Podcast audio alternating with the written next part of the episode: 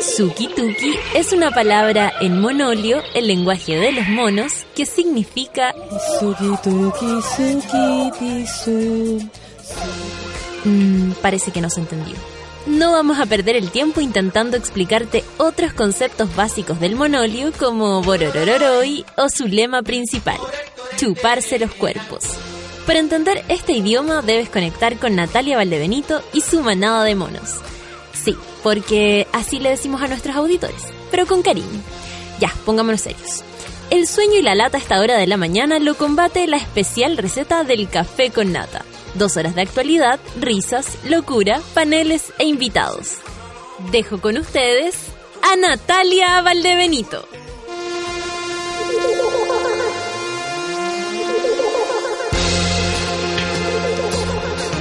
Muy buenos días, monos madrugadores, activos y pasivos de este país llamado Chile al fin del mundo donde no tenemos nada, nada, nada, nada, nada, nada que hacer por lo que ocurra a nuestro alrededor.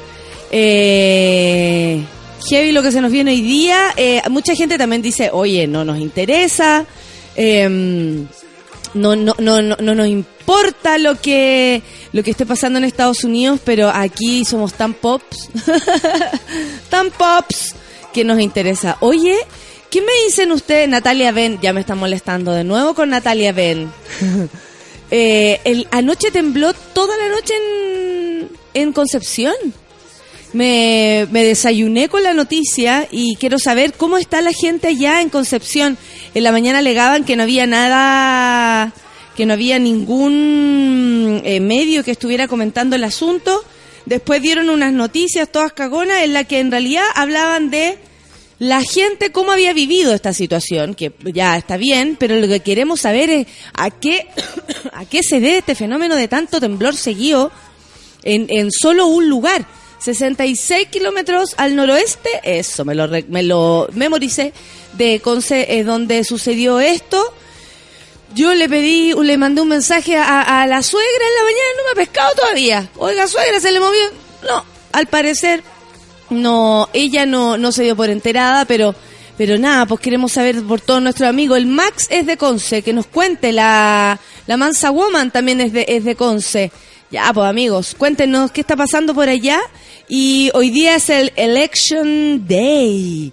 Sí, porque son las elecciones en Estados Unidos que la hemos estado conversando aquí abiertamente con nuestra solcita, que hoy día se ausenta, pero me acaba de mandar un paper con mucha información. Así que eh, lo leeré, por supuesto, y luego compartiré la, información con ustedes. Em, son las 9 con 10. Empecemos porque nos gusta el hueveo. ¿Qué, amigo?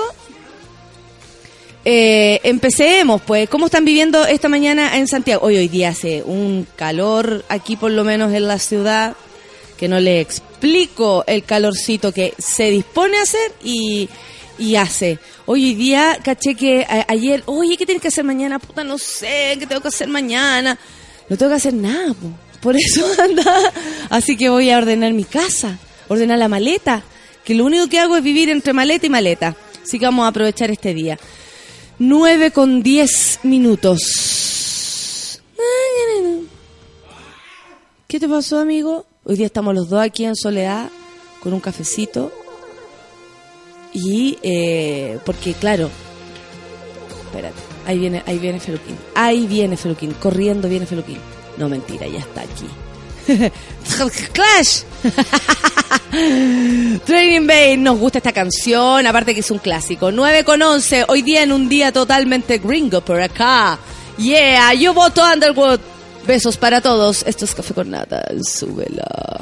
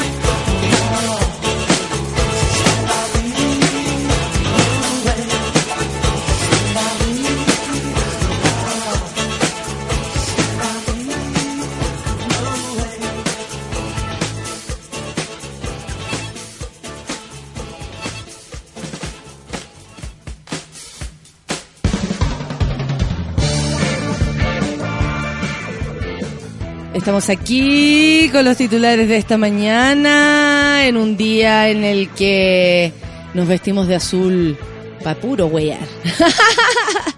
Oye, eh, ayer en la tarde andaba circulando esta noticia debido a que mm, el compañero de labores, no mentira, el señor periodista eh, Cristóbal Guarelo, que siempre tiene eh, ¿cómo se podría decir? Como salidas eh, que a veces nos gustan, a veces no nos gustan. Como que Guarelo es bien provocador de alguna manera. O sea, como se sale de madre para el lado que le venga. Y sabéis que en algunos casos se agradece bastante. Yo por lo menos agradezco eso. Siento que al menos dejan evidencia el personaje y podemos saber de quién estamos hablando. A mí las personas que se hacen como las lesas, las hueonas, son las que me caen mal. Em, no digo que Guarelo sea mi amigo, lo conozco hace muchos años, eso sí, pero, pero no lo cacho nada. Solo que lo que pasó ayer está eh, para comentarlo. El periodista Juan Cristóbal Guarelo nunca ha ocultado su sensibilidad de izquierda. Derecho últimamente eh, eh, ha mostrado apoyo a causas como No Más FP y muy cercano a, la, a aspirantes a la, presidenta, a la presidencia del PS. ¿Quién es su amigo Fernando Atria? ¿Por qué esto es importante? Porque salió una nota en la segunda que daba a entender que eh, Guarelo estaba carreteando con la gente del PS y probablemente eh, el, presidente en algún momento del PS y todo. Eh, Guarelo al ver esto em, dice yo aquí tengo que hablar la toa. ¿Por qué? Porque resulta que el señor Atria, Fernando Atria, quien está postulando a la presidencia del PS, como lo estábamos diciendo, es su amigo desde el año 1, desde séptimo básico. Y había una foto en la que él salía en su cumpleaños y dijo, busquen en todos los cumpleaños porque yo he ido desde 1981 a los cumpleaños me compare. Así que ahí me van a ver. Claro, porque ahora que han crecido, él es un periodista, el otro es un, político, y bueno, pero la vida te, te, junta igual y tú eres amigo igual. O sea, ellos no han dejado de ser amigos en este caso. Bueno, la cosa es que dijo, esto pasa por lo siguiente no contaban con Guarelo denunciar una práctica en la que un periodista eh, dijo, de hecho, lo vamos, a, lo vamos a replicar. A mí no me gusta mucho hablar de política, pero ahora que tengo que, tengo que decir algo. De hecho, le pidió a la gente, así como les pido que se queden un poco más escuchando esto en el programa Los Tenores, ¿no? De la radio ADN. Me llamaron de la segunda para que matara a Guillé. Repito, que matara a Guillet. Eh, tras media hora de conversación con el periodista donde me trató de convencer, dije que no, que no me sumaba a esa campaña. Tras esto, me llamó un editor de la segunda para que hablara mal de Guillermo. Y le dije claramente que yo lo conozco y no estoy de acuerdo a hablar mal del que ahora es un precandidato presidencial. Según Guarelo, esta fue la razón por la que el vespertino publicó una nota burlándose de la amistad que él tiene con el abogado, como les decía, del PS. Em, Guarelo le canta a lo Marilyn Monroe el cumpleaños, eh, el cumpleaños feliz a Fernando Atria. Eso decía la nota eh, mala onda de parte de la segunda, porque en el fondo es como, incluso ese titular es como más la cuarta encuentro, como más festivo, más lúdico. Aquí claramente la cuarta quería eh, ningunear o pasarse a llevar al señor Guarelo. Sus descargos no continuaron, eh, o sea, perdón, no, no cesaron ahí y en su propio estilo terminó por hundir a golpes al diario del Mercurio. La segunda dijo, siempre ataca a Guiller y yo me resto de eso. Y no voy a aceptar que un diario que tiene manchada su historia, autor del título más vergonzoso del periodismo chileno, esto en alusión al tristemente célebre Exterminados como ratones, eh, a propósito de la dictadura, venga a hacerse el vivo porque yo no quise sumarme a una campaña difamatoria en contra de Guillet, porque él no representa la burocracia y aristocracia de este país.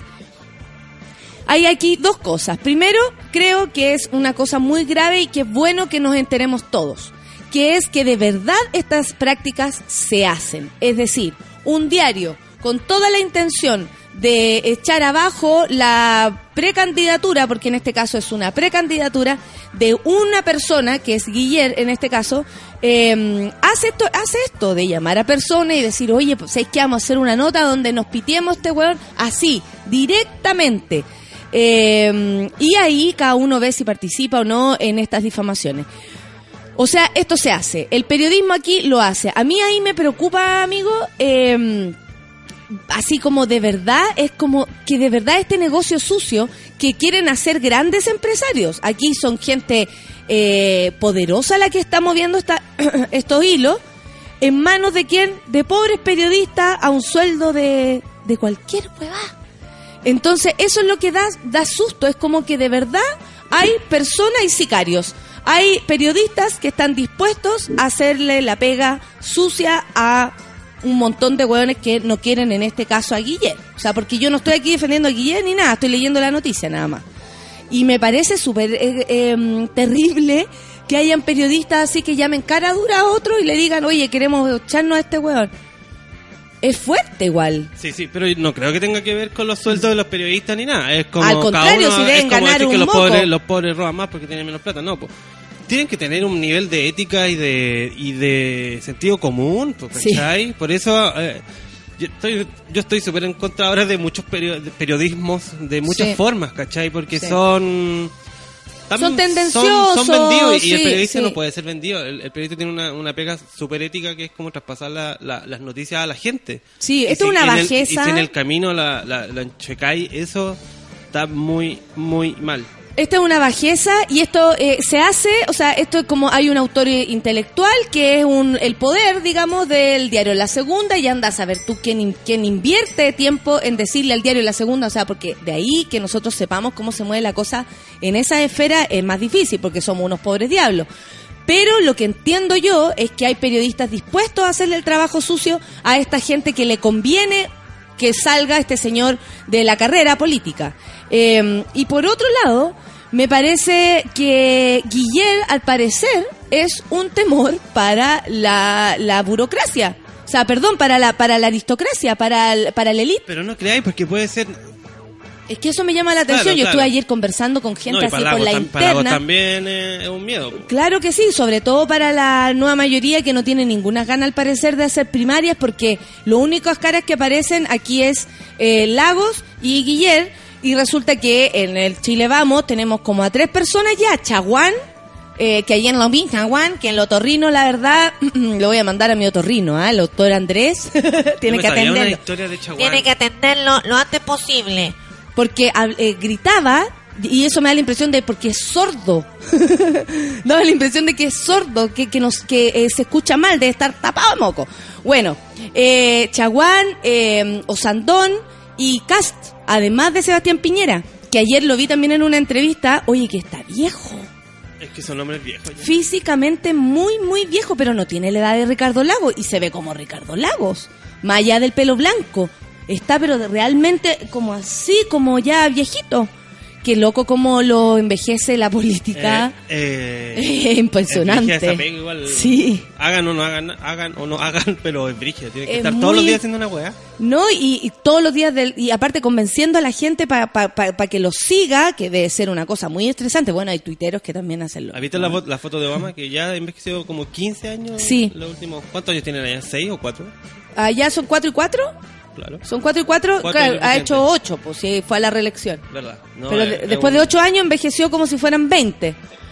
Bueno, eh, ya al parecer este señor Guillermo, como quería decir, eh, sí representa un temor, lo cual lo hace atractivo, encuentro. Así que vamos a estar atentos qué está pasando y por qué tanto tanta en contra al señor Guillermo que la verdad, la verdad, eh, no teníamos idea que representaba una amenaza.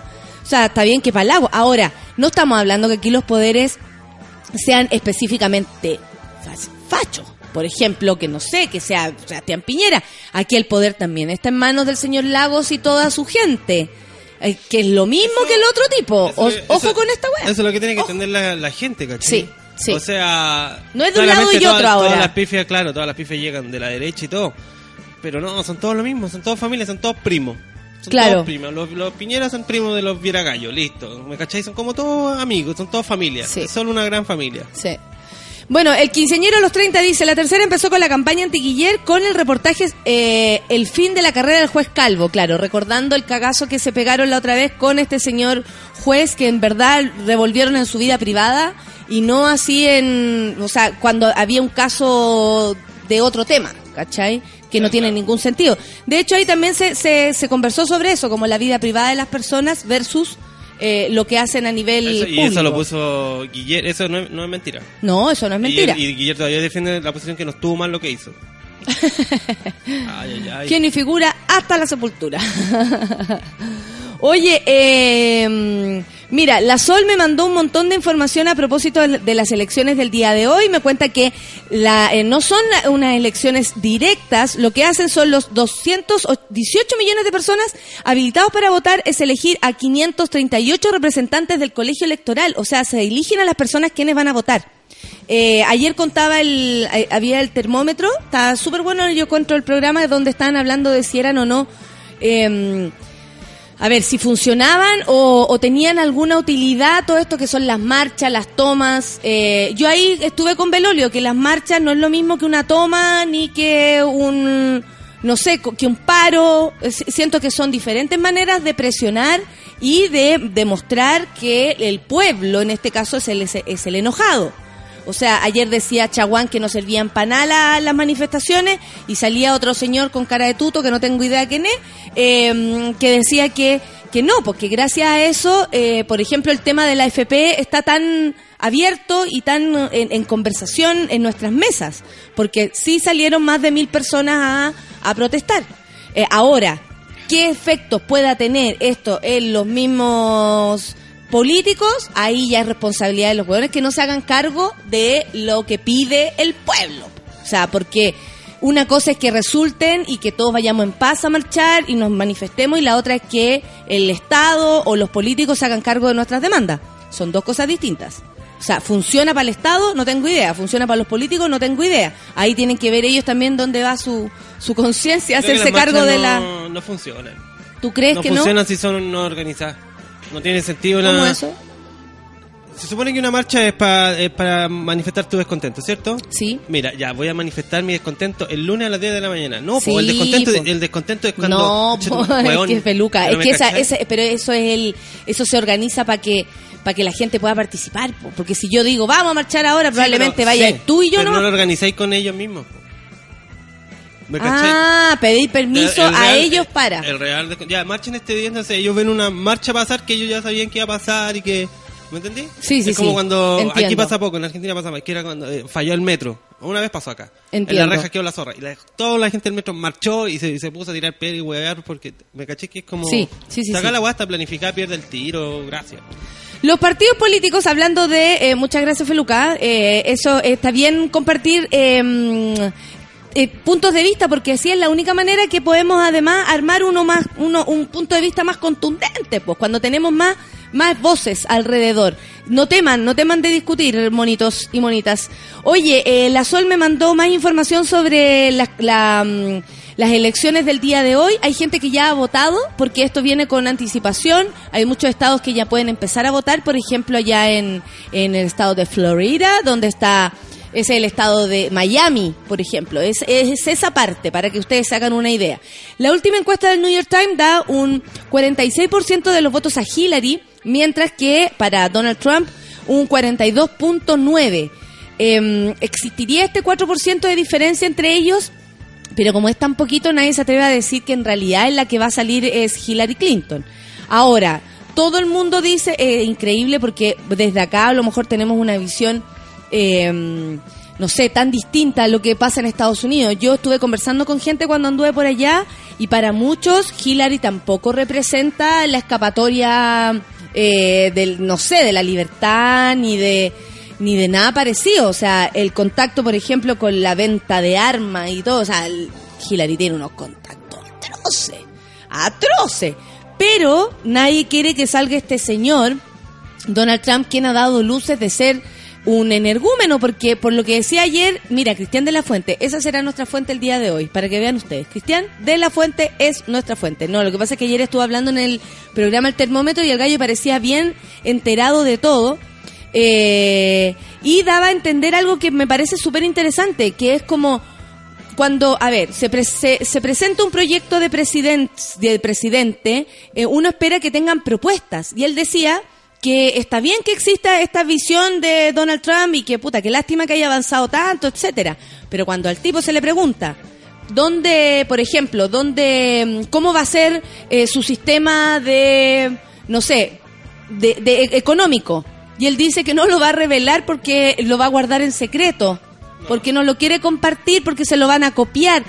O sea, tiene ese tipo de salidas que dan susto, más allá de que por lo que vaya a hacer es porque parece que no tiene idea. O sea, lamentablemente podemos pensar que el gallo no tiene idea. Porque un proyecto así, oye, tengo un proyecto secreto, no sé qué tanto. A mí también me impresiona que no exista como un equipo de las personas. Se ve al gallo solo. Siempre se ve al gallo solo y a la galla sola.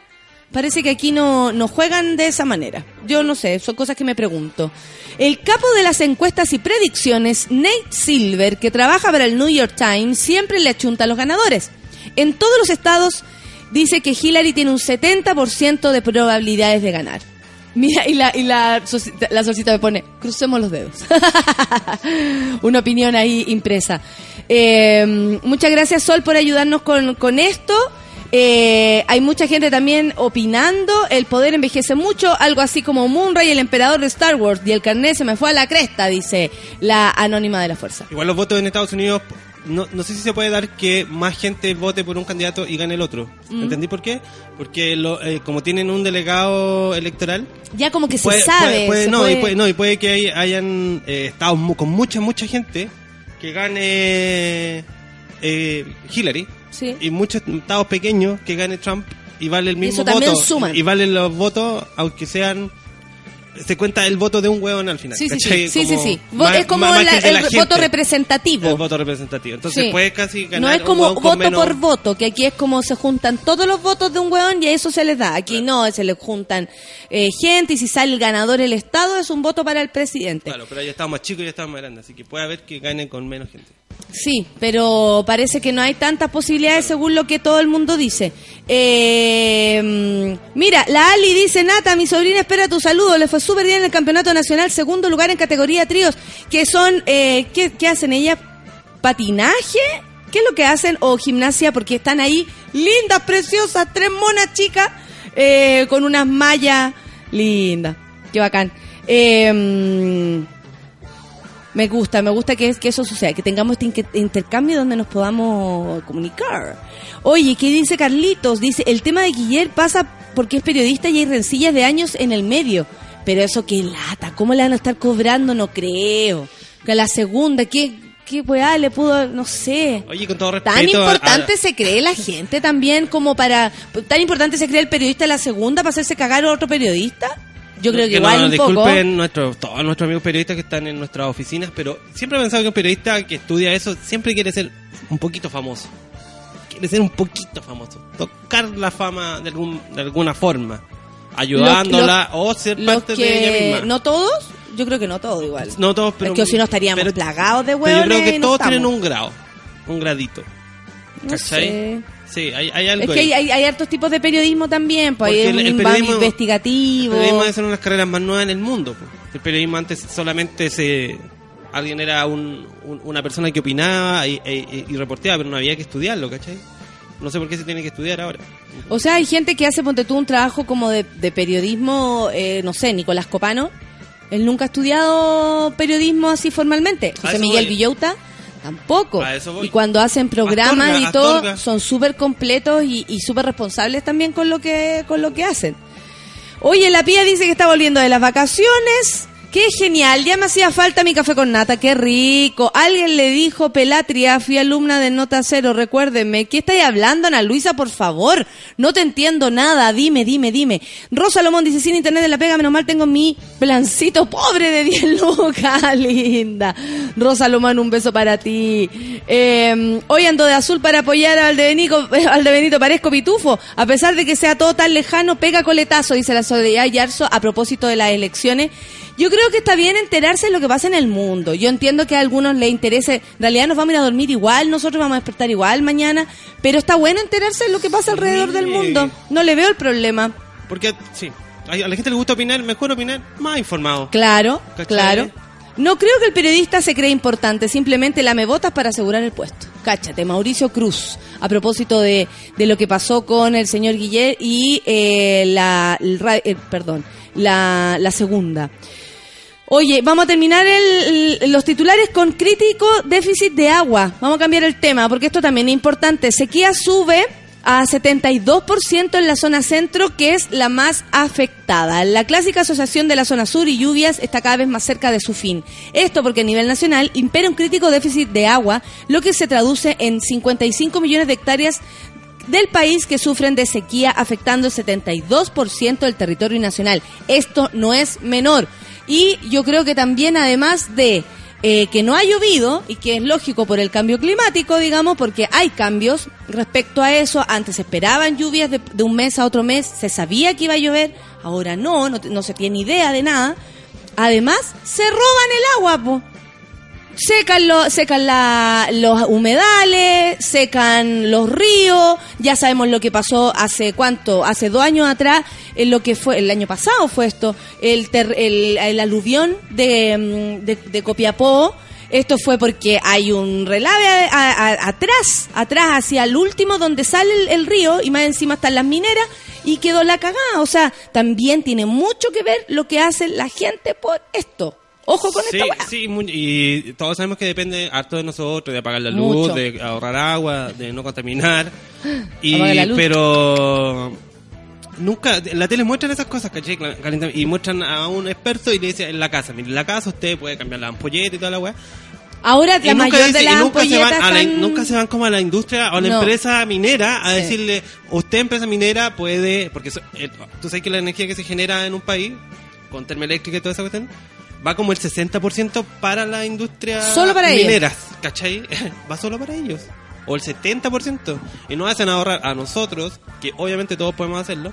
Claro, ellos pero nuestro que ahorro es como que- mínimo en, re- en respecto a lo que ellos también podrían hacer, porque nuestro gasto, según eh, el 100%, es, es menor, po. A eso voy, claro, entonces tú, entonces al final, ya eh, en Chile como que bajó el consumo de luz, ¿cachaste? En unos años bajó el Sí. consumo de luz, pero aparte de que no- esa pega la estamos haciendo el ciudadano común y corriente, me tinca que un porcentaje de ese hace que la empresa gaste un poquito más también.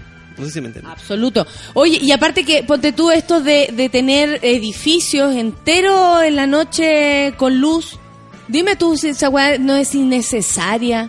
Absolutamente innecesaria. Hay lugares que son de comercio, por ejemplo, que en todos los países del mundo prenden todas las luces y ahí cada, cada empresa se hará cargo de la luz que gasta, etcétera. Pero edificios que no representan nada, llenos de luces, y uno dice, puta, aquí también podría haber un ahorro. Vaya, para, donde deberían ir las marchas como Avenida Vitacura, de ahí para arriba. Está lleno, está todo encendido. Toda la noche. Todo encendido. Estado conectado, dice el Andrés Báez. Por fin puedo escuchar los titulares. Genial. La Tiare dice, sentadita en mi escritorio y escuchando Café con Nata desde Valpo. Aguante. Oye, eh, necesito saber qué está pasando en Concepción, que se movió toda la noche. Voy a buscar esa información. Va, 9 con 37. ¿Vamos a escuchar música? Vamos. Vamos. Hoy qué buena esta Para canción dedicada a todo Chile y dedicada a Minachín, querido Minachito. Alex Advanter y Cordillera, 9 con 37. Café con Nata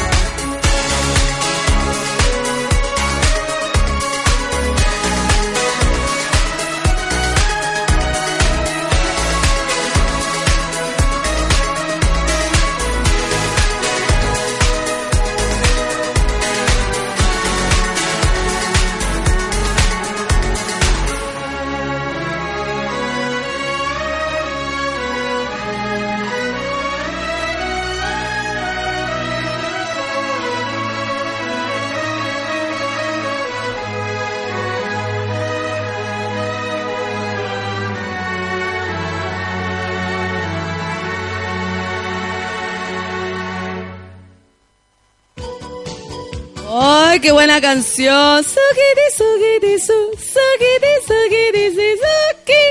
Oye, la, eh, ah, ya no estamos en la aplicación, Verónica. Cualquier cosa, súbela.cl. Ahí nos pueden encontrar. Ella es mi amiga.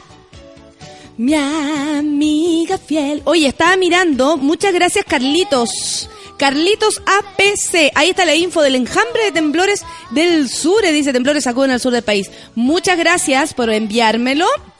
Dice así, 10 temblores, no. Amigos de Concepción, los abrazo.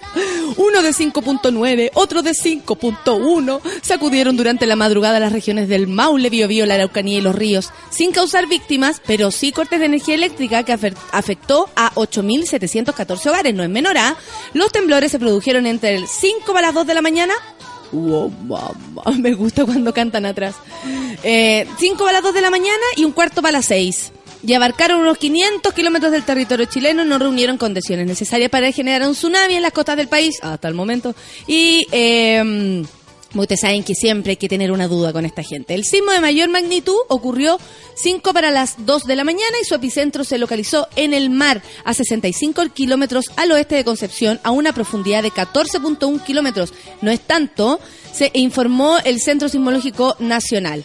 En tanto, el 5.1 ocurrió a las 4.8. ¡Wow! Y los demás temblores alcanzaron magnitudes de 3.1, 4.9. Eh, ahora me contestó la suegra. Dice que. A ver, la Pati. ¿Qué dice la Pati? Dice, bien, solo trasnochadas. Ah, qué bueno. No les pasó nada entonces. Eh, Mostraban gente que se le cayó la tele. La tele se cayó. Sí, pero tele. yo creo que la gente de Conce que tuvo el terremoto muy fuerte porque tú le decís, oye, que el terremoto, ah, no, acá sí que fue fuerte. Ey, dicen ey, ellos. 8.8, Oye, ¿qué acá onda? sí que- y no era, 8.8. y de hecho no fue el epicentro ahí, pero se creen que fue ahí. 8 puntos. Entonces ahora no le debe haber pasado nada a la cuna del rock. Claro. Mejor que Oye, no. hablemos de eh, la cuenta de Twitter del presidente Lago. A ver, la voy a revisar. Es eh, parodia, ¿no? la cuenta... no, ¿Así se llama? ¿Presidente Lago? No, o... búscalo Ricardo Lagos. Ricardo Lago. Ya. ¿Por qué te llamó la atención, Feluquín? Porque son todos Twitter hechos.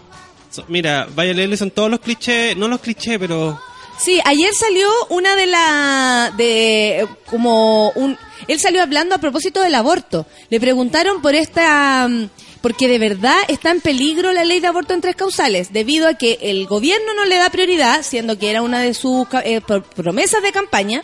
Ojo con eso, se las vamos a cobrar y se las vamos a cobrar con el voto en contra, a nadie nomás. Lo digo, se lo digo yo de mi parte, de mi voto. No hablo por los demás, hablo por mí.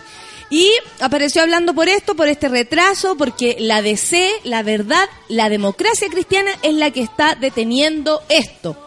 O sea, se sabe por quién va a votar, por supuesto, la UDI, Renovación Nacional, incluso desde allá también hay voces disidentes. Pero resulta que la democracia cristiana no da pie a torcer y está dejando que mueran niñas en nombre de Dios y en nombre de cualquier hueva que no tenemos ni siquiera certeza que existe. Así que de verdad me parece que es una falta de respeto lo que está ocurriendo. Sin embargo, Ricardo Lagos, cuando le preguntaron, eh, dijo que... eh, ah, espérate, espérate, vamos a buscar el... Eso, vamos a buscar la cuenta de Ricardo Lagos. Dijo que no se podía obligar a la mujer a, a- o sea, como que no se podía decidir por el cuerpo de la mujer. Como hombre tengo que pedir permiso para hablar sobre el aborto. Ni nosotros ni el Estado podemos decidir sobre las mujeres y sus cuerpos. El proyecto de aborto en tres causales permite que las mujeres sean libres de decidir y cuenten con apoyos para esos momentos tan difíciles. Esto, por supuesto, es bueno que él lo Es diga. verdad, es verdad. Y es verdad más encima, eh, pero es como es cuando habla Soledad Alvear. No Eso es. sirve de nada. Que Necesitamos es- que, una persona de la DC diga así. Son puras frases así, pues, son puras frases así. La FP nos roban a Ni un todos. peso más para las AFP. Eso. Participemos del debate y alcancemos amplios acuerdos para cambiar un sistema Pero, injusto. ¿cachai? Yo creo que esto es real populismo. Esto es real, real, real, real populismo. Los trabajadores y trabajadoras chilenas merecen un sistema de pensiones solidario y justo que reconozca el trabajo de toda una vida. Pero, ¿cachai? Que es obvio, sí, obvio, sí, obvio. La excesiva rentabilidad de las AFP, más de 22% anual, se obtiene de la comisión 1.5% que cobran a sus afiliados para administrar sus ahorros. O sea, información que además ya conocemos a estas alturas. Ahora, él se está poniendo en campaña como... al tener esta, ponte tú esta imagen de- sobre el aborto, eh, más progre. Pero lamentablemente eh, juegan chueco igual, porque nos dicen que sí, que vamos a tener una ley de aborto que nos proteja a todas, sin embargo, eh, no es así. Y al, al momento de, de votar, ¿qué pasa? O sea, ¿por qué la DC entró en el, en el proyecto del gobierno de Michelle Bachelet si no estaba dispuesta a apoyar una de las leyes más importantes del gobierno de Michelle Bachelet? Es decir, se metió a mm, la nueva mayoría para poder ser gobierno, para tener un puesto eh, de ministros, para tener puestos en el gobierno, para no perder el poder. Y eh, entonces a mí lo único que me hace pensar es que son una mierda, po, porque en verdad no, nos, o sea, eh, nos mintieron, nos engañaron, nos engañaron. Mejor que sean, eh, ayer el otro día hablaban con un señor que se llama Clemente Pérez, un, un DC. Y él decía, bueno, sí, el aborto, la verdad es que es un tema que nos complica mucho. Amigo, créeme que a una mujer recién violada le complica mucho más. Te juro que le complica mucho más. Créeme que a una mujer que tiene un hijo muerto de cinco meses en la guata, le complica mucho más que a ti, que andáis ahí por la vida libre, prohibiéndole cosas a la gente. Eh, me enoja profundamente, ustedes lo saben, pero más que todo me enoja porque es una promesa que no están cumpliendo. Y están muriendo niñas, pobres. No, no aquí las cuicas haciéndose la apendicitis, no yo, no estoy hablando de mí. No estoy hablando que yo me quiero hacer un aborto mañana. No, para nada, no quiero ni siquiera yo tener la posibilidad. No estoy hablando de mí, estoy hablando de gente que de verdad lo pasa mal. Y la DC, demócrata cristiana, escondidos bajo esta ala ahí del Sagrado Corazón, no, no, ¿cómo se llama? No, no se ponen ni un poco en el lugar de la gente. De hecho, me habían mandado una información una de las amigas del Café con Nata a propósito de los dichos del cura Berríos, de Felipe Berríos, que dijo, les preocupa mucho como el, el, el, el ser humano que no ha nacido, digamos, a propósito de los fetos y toda esta conversación, pero cuando nace, adiós con tu cuerpo. Porque ya tenemos como ejemplo el cename, o sea, no, no nos queda más que claro. Ay, a ver, ¿qué me mandó la Janis Miau? Esto lo dice para ganar adherentes, dice la orfelina a propósito de Ricardo Lagos. Claro que sí, pues hagamos esta reflexión para que después cuando nos pongan ahí en la papeleta Ricardo Lagos Como y un montón de gente, usted Todos los tweets no. de Lagos tienen razón. Pero son todos como el hay, eh, hay que arreglar el asunto. Como él debería, si quiere perfilarse como candidato, proponga algo No, conciso. no, frases que ya, o sea, de frases hecho, que ya están hechas. Ya estamos hablando ya de están esto. todas las marchas hechas Ya por todas esas frases. Un poco más. La Mary Rollins dice, Lagos opinaba igual cuando era presidente. Lo dudo, populismo, está desesperado. Vamos a ver qué dice de la universidad, porque la otra vez decía que podían seguir eh, teniendo rentabilidad ciertas universidades. Oye, esta es otra información importante. Muchas gracias. Yo quería leer esto, solo que se me había pasado. De hecho, estaba en los titulares. El informe de derechos, del- de derechos humanos alerta que médicos chilenos dificultan la esterilización voluntaria de mujeres. Esto significa que cuando la mujer, por, e- por ejemplo, eh, aunque sea joven, tiene 26 años, pero ya tiene dos, tres hijos, y dice, ¿sabéis qué? Quiero que me escostéis las trompas de falopio o que me pongáis un sistema eh, anticonceptivo mm, más potente o, o ayúdame a terminar con esto, digamos, con esto de la maternidad. Sin embargo, hay doctores que no están dispuestos y dificultan esto. O sea, ayer empezaron a ver como, no sé, una niña de 24 años tiene tres hijos, pidió, pidió que le hicieran, por favor, así como necesito que me ayuden a esterilizarme, y no. Ahí, o sea, no, en mis tiempos, amigos, les voy a contar, era conocía la historia que no vayáis al ginecólogo a la clínica la, la- de la católica. Siempre te decían eso, porque los buenos no, no, no te dan ni pastilla. Eso quería decir yo. No vayan a esas clínicas, No pues no, los vayan. van a pescar. Pues, No vayan. Es como ir a pedir pastillas a la iglesia, pues amigos. Claro.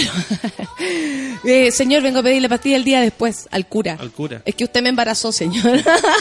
No. Hoy se presentó, esto fue ayer, eh, el informe número 12 sobre derechos humanos que realiza la Universidad Diego Portales y arrojó una realidad grave.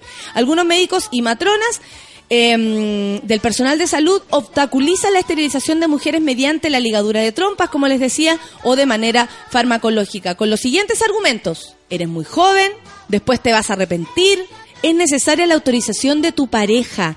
Dime qué puede tener que ver la pareja si la mujer se quiere cortar las trompas de falopio o la weá que sea que tenga dentro. Qué horror. Bueno, lo reveló un documento que fue elaborado a partir de unas entrevistas a profesionales de la salud, revisión de datos empíricos y jurisprudencia nacional e internacional. La investigadora a cargo del estudio, Lidia Casas, explicó, son preocupantes los problemas que enfrentan las chilenas al solicitar este procedimiento, como por ejemplo el déficit estructural en el servicio público. Faltan anestesias, horas de pabellón, por supuesto, eso ya se sabe, eso es como en general, ¿no? Y las creencias de los médicos y matronas, a nosotros, ¿qué nos podría importar la creencia de una matrona o la creencia de un doctor? O sea, ¿por qué tiene que ver en qué cree este huevón cuando uno le pide o le va a pagar? Porque estas cosas se pagan. No es una cosa gratuita. No es como, hoy vengo a cortarme las trompas para que me hagan una paleteada. Pero lo de, es lo de, lo de menos el, el pago, pues no, no nos pongamos tan patrones como te estoy No, pagando no. para que me... Pero No, es como, no, weón, pero por ejemplo, por último, Usted no se ligue por último, usted claro. no se corte la pichula, pero a, a nosotros Pero deje que yo lo haga. La falta de formación técnica y ética de los profesionales de la salud. Además, se expone en diversas oportunidades son los médicos y matrones quienes se niegan o obstaculizan el acceso al procedimiento porque existe la creencia en un sector de la comunidad médica y del personal de salud de que ellos siempre están en mejores condiciones que la mujer para decidir. ¿Cómo va a estar mejor una persona eh, afuera de tu cuerpo para decidir que tú mismo por tu cuerpo, por último, si te equivocáis? Es que Por ahí- último, es si que te ahí te están equivocáis. poniendo el caso de la violación sobre la mesa, de- lo están soslayando así poquito, ¿me? No, pero ellos están hablando de esterilización. Estamos hablando de ese tema. O sea, ellos dicen que ellos están más, más eh, son más idóneos para decidir por ti que tú por ti misma. Ese es el problema, ¿cachai? Frente a un- una cosa que estoy a punto de ir a hacer. Piensa que las mujeres no son conscientes de sus decisiones, no creen verdaderamente en su autonomía reproductiva y la decisión de esterilizarse es una de ellas. Está de ser libres, informada y voluntaria. ¿Sabéis que me dieron unas ganas? Lidia Casa, sí. Abogada de profesión alerta eh, que otro hecho lamentable del estudio es que algunos médicos y matronas piden que la pareja o el esposo participe en la decisión. Esto es eso es violatorio, dice, de la dignidad de la mujer porque impone el veto marital sobre la decisión femenina. O sea, es- eso significa que está todo mezclado, po.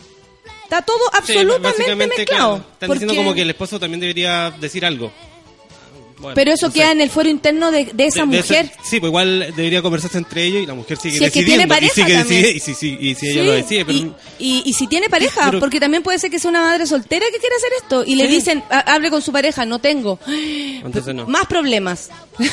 ¿Cachai? Porque también puede ser que tú no tengas pareja al momento de querer decidir algo así.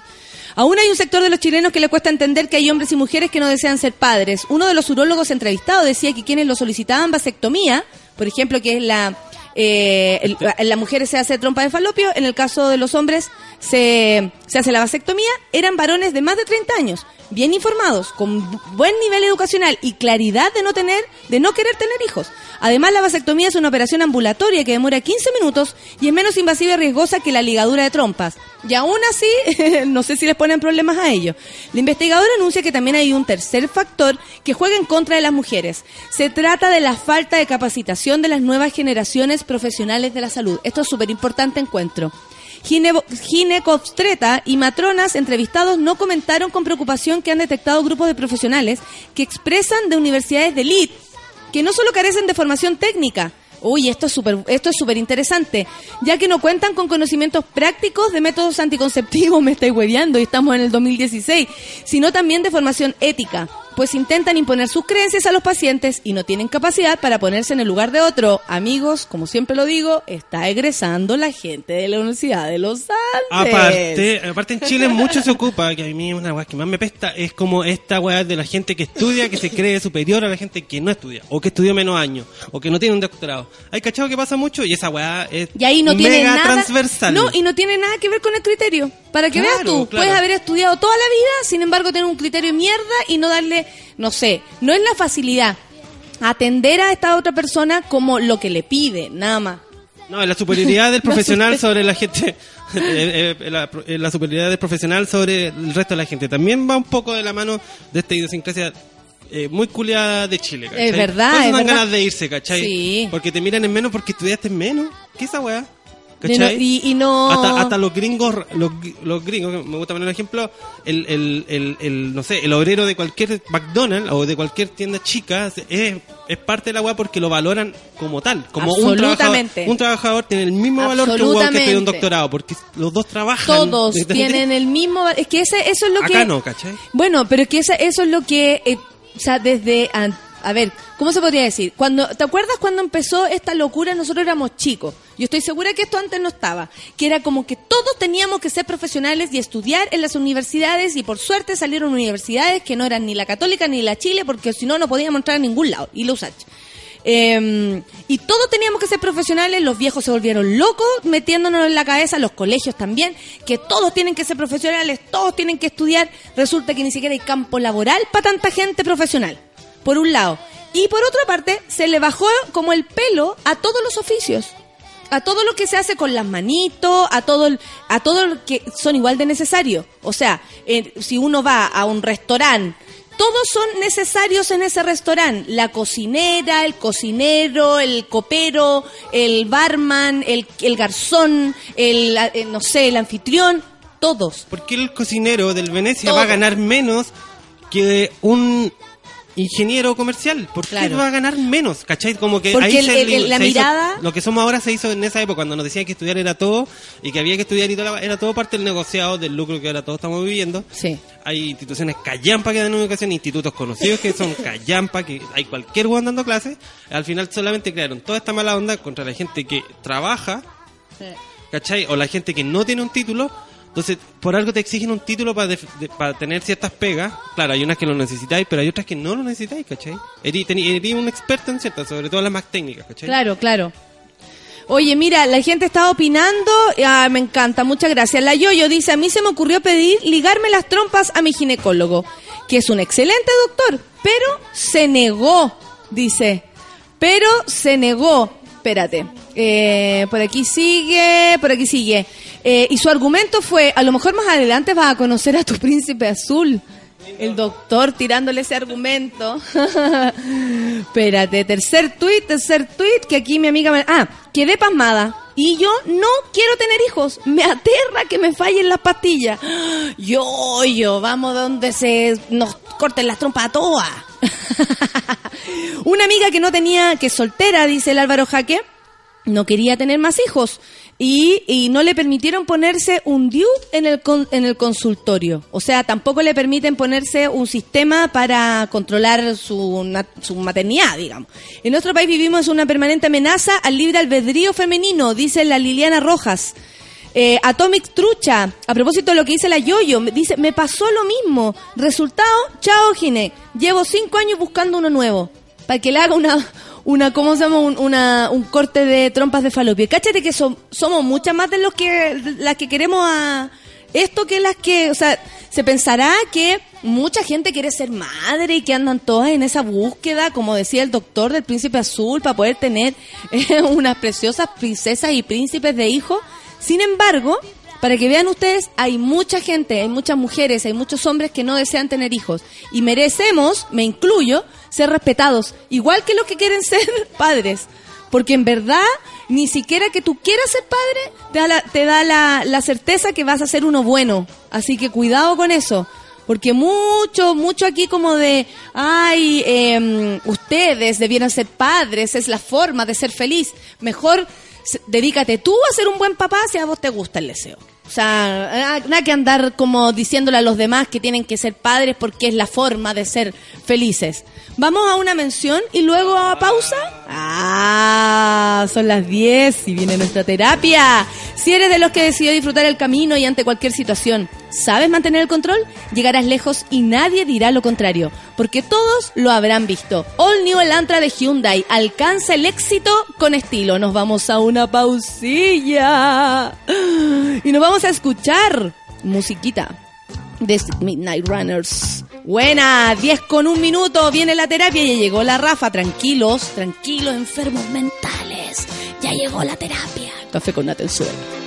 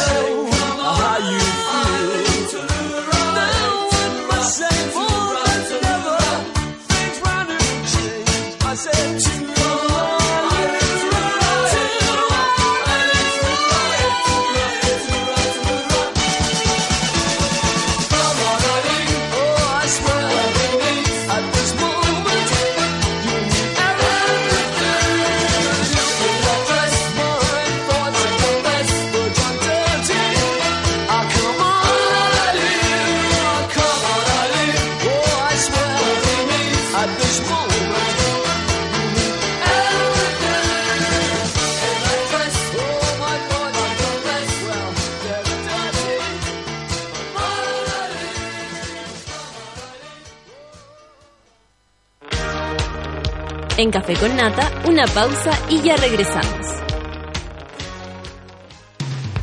Hoy en Sube la Radio.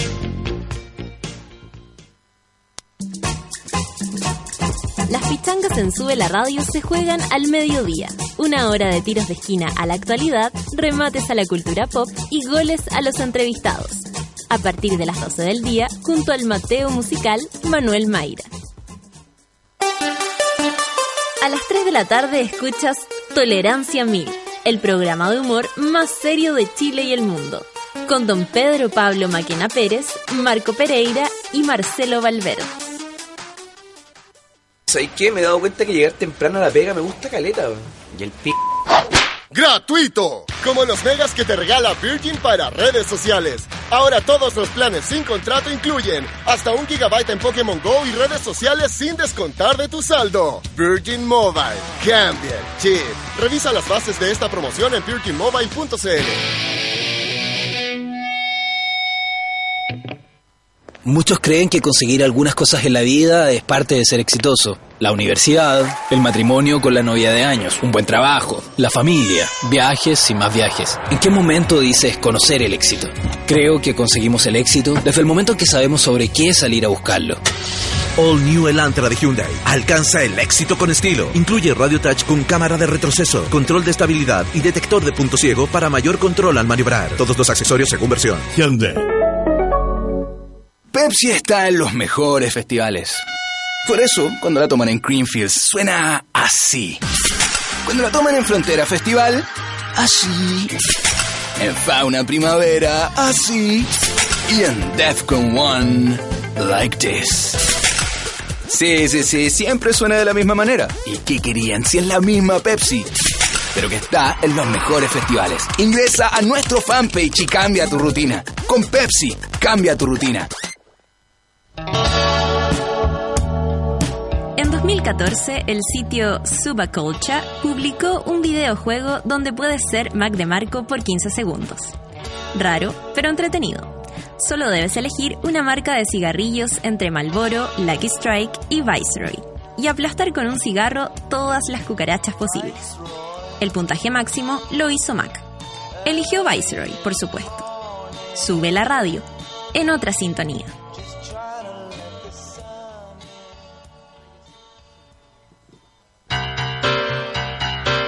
¿Viste que no era tanto? Ya estamos de vuelta en Café con Nata. I feel the earth move under my feet. I feel the sky tumbling down.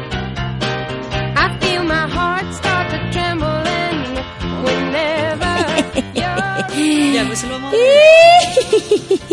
Oye, partir el día.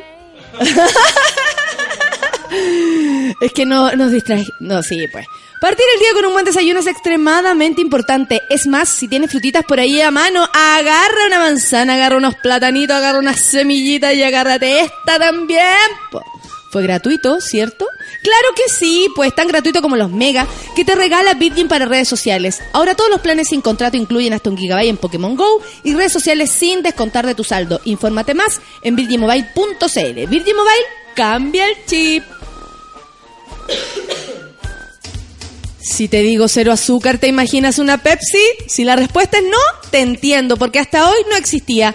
Pero acaba de llegar a Estados Unidos y lo mejor de todo es que fue el mismísimo Gary Medel quien la trajo. Así que prueba la nueva Pepsi cero azúcar y brindemos por nuestro Pitbull. Por supuesto que sí. Con Pepsi, cambia tu rutina. Esta canción nos dice que llegó nuestra querida Rafa a, a esta mañana. Llegó muy conmocionada por diferentes temas familiares. Familiares, personales. Está todo pasando, está, todo, todo pasando. pasando. Es que cuando los niños crecen, está todo pasando. Oiga, Dios mío, ¿no? Oiga, amiga, eh, cambiamos el día, de- cambiamos el día de terapia porque, mm, porque bueno, un, un- ¿qué tuviste que hacer ayer? No, ayer me tocó en la Municipalidad de Santiago, bueno, como todos saben... eh, Hasta hubo un- ahora. hubo un cambio en la Municipalidad de Santiago. Hasta ahora. hubo un cambio muy importante. Hasta ahora. Hasta ahora. Por lo tanto, me están pidiendo como... Ya me están pidiendo como entregar material, ¿cachai? Porque... Lo más probable es que porque se, se nos la raja. contrato, po. Lo más seguro, pero básicamente no porque tú hayas hecho un, un mal trabajo, No. es porque cambia la administración Cambia y cambia la, mirada. Y cambia la mirada y cambia todo y... Pero está bien porque ya, ya se me ocurrió otra idea, me puse creativa con la ansiedad. Entonces ayer, que los lunes hay reuniones del equipo técnico pedagógicos, entonces me tocó como empezar a presentar el material para las que sabemos que se quedan, que son las que llevan 25 años ahí trabajando años. Claro, claro. Eh, puedan darle algún tipo de continuidad para que no se pierda el trabajo hecho estos tres años. Así que, por eso ayer me tocó estar allá. Y todo bien Hablando a pesar de- de... eso, de que, de que cambien las cosas, porque en todas las municipalidades están viviendo este mismo proceso. Sí, po. En las que cambia la administración. Y todos como estos duelos de dejar ir a gente que vino por, eh, por solo este rato, que a los que están a contrata para siempre ahí, Instalado. instaladísimo, y no tan lo- felices tampoco. Porque no es que porque estés contratado vaya a estar contento, Claro. sobre todo en una municipalidad que, que en verdad hace que, que no sé, porque el, el ambiente, o sea, lo digo porque mi vieja trabaja en una y el ambiente cambia. El ambiente cambia. Me imagino. Sí, ahora es bueno saber, eh, es bueno ver cuando algunos se van y otros se quedan. Sí, a mí lo que me, más me interesa. mal el cambio No, yo, yo cosas. estoy con proyectos en la cabeza entretenidos que se pueden hacer. La, la Muni me dio un currículum a toda raja. ¿Cachai? Y eso también a ti te sirve para lo me demás. sirve mucho y momento foto pausa foto fue eso Y- no era bailable no, no tenemos bailable hoy día y, y de alguna forma lo que yo quiero hacer es eh, todo lo contrario a lo que están haciendo algunos es dejar todo instalado o sea quiero que todos los que sé, yo sé que se quedan que se queden con el mayor material que yo haya hecho posible Claro, claro. para que esto dé continuidad al equipo que venga Y para O sea, que, el no trabajo, partan de cero y porque el ideal es no trabajo que, se hizo fue precisamente para eso, po. Sí. Para que se para que se haga el programa, para que para que se instale o para, sea, para no- que se instale, bueno, no han mentido tanto. Igual es loco ahí lo que pasa, Natalia, porque me, me- me he encontrado con todas las visiones. Como yo después de las elecciones llegué a la MUNI y todos me miraron con cara de como, ah, Ah, como na, ya despidiéndose. na, na. La canción de Ángel Mario. Claro. Na, na, na. Y algunos me dicen, aprovecha de formatear el computador y llevarte todo. Y yo como... y otros, Y otro como, como la, la gran Dávalo, como borrar, llevarse. no, llévatelo. Y yo como, no, no, al contrario. Entonces ahí dije, no, aquí vienen las reuniones y hay que entregar, entregar, entregar, entregar. Porque no, no, no, si uno no se puede andar... O sea, la idea es que tenga continuidad. Esa es mi bandera de ahora. Continuidad, continuidad. Hoy estábamos hablando sobre la esterilización, que según un informe de los derechos humanos, eh, arrojó que eh, acá en Chile se ponen trabas eh, por varios motivos para que las mujeres se esterilicen de acuerdo a su voluntad. Sí. Y me llama mucho la atención que, primero, no están preparados éticamente ni profesionalmente para hacerlo, que es lo que más me preocupa, porque gente nueva, dicen que las gentes nuevas no están preparadas para, para una, mm, para, ah, ¿qué puede ser? Para, para una petición nueva, digamos, que es como que una mujer vaya y diga, ahí que tengo, en mi caso, tengo 37 años, pum, córtenme las trompas porque honestamente me puede traer problemas el, el hecho de usar mucho anticonceptivo a esta edad, porque uno también lo puede hacer por cuidado, pues. Sí. ¿Cachai? Ahora, eh, la TEFA me dice que 200.000 mujeres en Perú esperan justicia porque fueron sometidas a esterilización sin su consentimiento. O sea, también se puede hacer esto en contra de las mujeres. O sea, eh, eh, finalmente el cuerpo de la mujer como instrumento de todo. Hoy día, Natalia, en la mañana antes de venir para acá, tuve una terapia con una paciente que está en, su- en su proceso de transición. ¿Ya? ¿Ya? Y Eso que queremos decir de trans. Trans, Trans, sí, para ella que- es trans mujer, o sea, está haciendo esa transición de eh, ¿Hombre a un- mujer o mujer a sexo hombre? biológico masculino a un sexo eh, femenino. Ya. Entonces me contaba Oye, que el otro día vi a una amiga que ¿Ya? se hizo la trans, quedan igual que una mujer. Sí. Igual, vi su cuerpo. Igual, es impactante. Ah, que se operó. Sí, es impactante. Se Se, hizo su sacó su pene, digamos, y se hizo su vulva. Impactante. Quedé, pero impresionada. claro, ¿cachai y lo acabó la felicidad que ella tiene, y lo cual me alegra muchísimo, pero quedé impactada como lo parecido que queda el cuerpo. Sí. Que, que es posible hacerlo bien y que la persona sea feliz con un cuerpo nuevo. Con me cuerpo parece nuevo, tan... con o con su... su- cuerpo viejo. Claro. No sé cómo decirlo, porque probablemente era su cuerpo con el que su mente, su, eh, su como espíritu reconocer venía. por primera vez su cuerpo real. No, la cagó. Quedé, quedé como gratamente impresionada porque pensé, ay, qué, qué bueno que tengas la posibilidad de vivir como quiere. ¿Cachai? Y que ese dolor que vivió eh, tenga un resultado positivo. Y entonces, y ella me contaba que eh, había vivido por primera vez, estamos recién al comienzo de su transición, ya todavía no toma hormonas ni nada, pero pero pero se- ella tiene sus vestiditos y se- es preciosa, tiene unas cejas de Blancanieves que se hizo increíble. y me contaba que vivió por primera vez lo que es ser mujer, ya, porque el otro día salió a las 4, ella eh, duerme mal, entonces sacó a sus perros a las 4 de la mañana a pasear.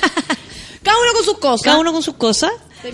Y me dijo que le habían, y bueno, y, o sea, y le sacaron la cresta, digamos, un gallo peruano, primero la trató de seducir.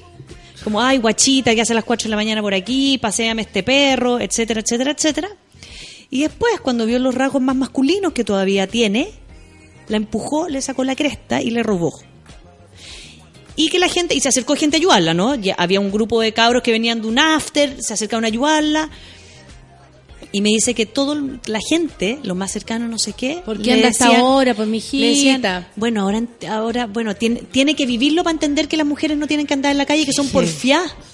Entonces me decían que por qué era tan porfiada, si no, ella no, no entendía que las mujeres no podíamos andar en la calle a las 4 de la mañana. Y me dijo, nunca, me dijo, yo pensé que me iba a sentir discriminada por trans y me siento discriminada por ser mujer. Claro. Vivió su primera experiencia de discriminación de mujer. Yo le dije, uff, ¿cuántas te quedan, mijita? Y esto que me estás hablando tú, que, que están hablando del tema de, de por qué no, por qué no dan tanta autorización o por qué lo hacen, porque finalmente cuando Como que le dicen que las le mujeres, pregunté a tu pareja. claro, Y puedes ir sola a hacerlo si querés. no, si nene, este, soy mayor de 18, Claro. gracias. Gracias por... Y no tengo pareja, por ejemplo, en el caso de que una mujer no tenga pareja. Porque es con, el- con esto de- del tema de que la mujer tiene como un tiempo, la época fértil la mujer no se puede intervenir, de que la mujer debe sino dar óvulos. Una paciente que lo quiso hacer, que tenía 36 años y tenía hijos, le- no solo le, no solo no se lo quisieron hacer, sino que aparte le, le- le empezaban a pedir óvulos por si se arrepentía, como, como que no le creen como a la mujer de que no quiera tener hijos y quiera... ¿Por qué? Qué loco. No hay una creencia, wea. todavía está la, la insistencia de que todas las mujeres quieren ser madres. Esto puede ser uno de los deben problemas. querer ser madre. Claro, deben querer. y Yo los hombres, que- ¿viste lo que pasó con la pastilla anticonceptiva del hombre? Sí, como tiene efectos secundarios. Que se les hincha, ¿no? Como que se les hace un cototo. Ese es el Ah, efecto secundario. Como que se les hincha y como que en un momento le genera un poquito de, de, de estado de- anímico de raro. desajuste. Entonces, pobrecito. Ah, y ¿Ah? nosotros años de años con retención, con kilos de más, porque hay, hay hay según la Se mujer infla. se infla, o sea, o, o metiéndose cosas para adentro. Eh, no, pobrecito. imposible Porque se le hace cosa. como un poquito de hinchazón en el cuerpo y le puede dar un poquito de fiebre. Nanay. Oye, eh, vamos a hablar de algo súper importante porque todos estos temas yo creo que siempre, siempre recaen en la mesa familiar. Y ahí en la mesa familiar puede estar tu papá, tu mamá, tu abuela, quien te haya criado, pero en este caso queremos hablar de la mala relación de los padres e hijos. Es decir, cuando uno tiene, eh, yo creo que siempre es difícil la relación padre e hijo. O sea, yo estoy muy agradecida a mis papás, los amo profundamente, en muchas cosas le debo, pero un montón. Sin embargo, siempre yo creo que uno puede decir, pero... Pero, Pero- ¿qué, qué hacer los padres? Los este padres, este las vínculo madres. indisoluble y que a pesar de que no tener a veces como el padre en toda la vida cerca tuyo, las personas lo único que quieren es conocer a esta persona ine- inexistente. Eh, el caso de la mamá, algunos no pueden sacarse como que mi mamá me dijo a los 10 años. Son muy es muy fuerte lo que pueden provocar los padres y los hijos. Lo que esta podemos hacer la- los padres y los hijos es muy, muy, muy fuerte. Sí. A mí me, mm, me llega mucha... Hay, hay dos tipos de consultas en el, en cuando los padres son un tema. ¿no? Uno tiene que ver con el supuesto trauma de no tener uno de los dos padres. Y digo supuesto, ¿no? porque a veces en nuestra sociedad tan convencional, supuestamente que si te cría una madre sola o un padre solo o dos madres solas o dos padres solas, vas a sufrir el, vas a sufrir el trauma de no haber tenido el otro género. ¿Y por qué digo supuesto? Porque es muy difícil que un niño que crece en su realidad con dos madres, con una madre, con dos padres, con quien sea, eche de menos algo que no tiene. Eh. ¿no? Yo Sí, puedo, es raro eso, Como sí. esto de el abandono de Sí.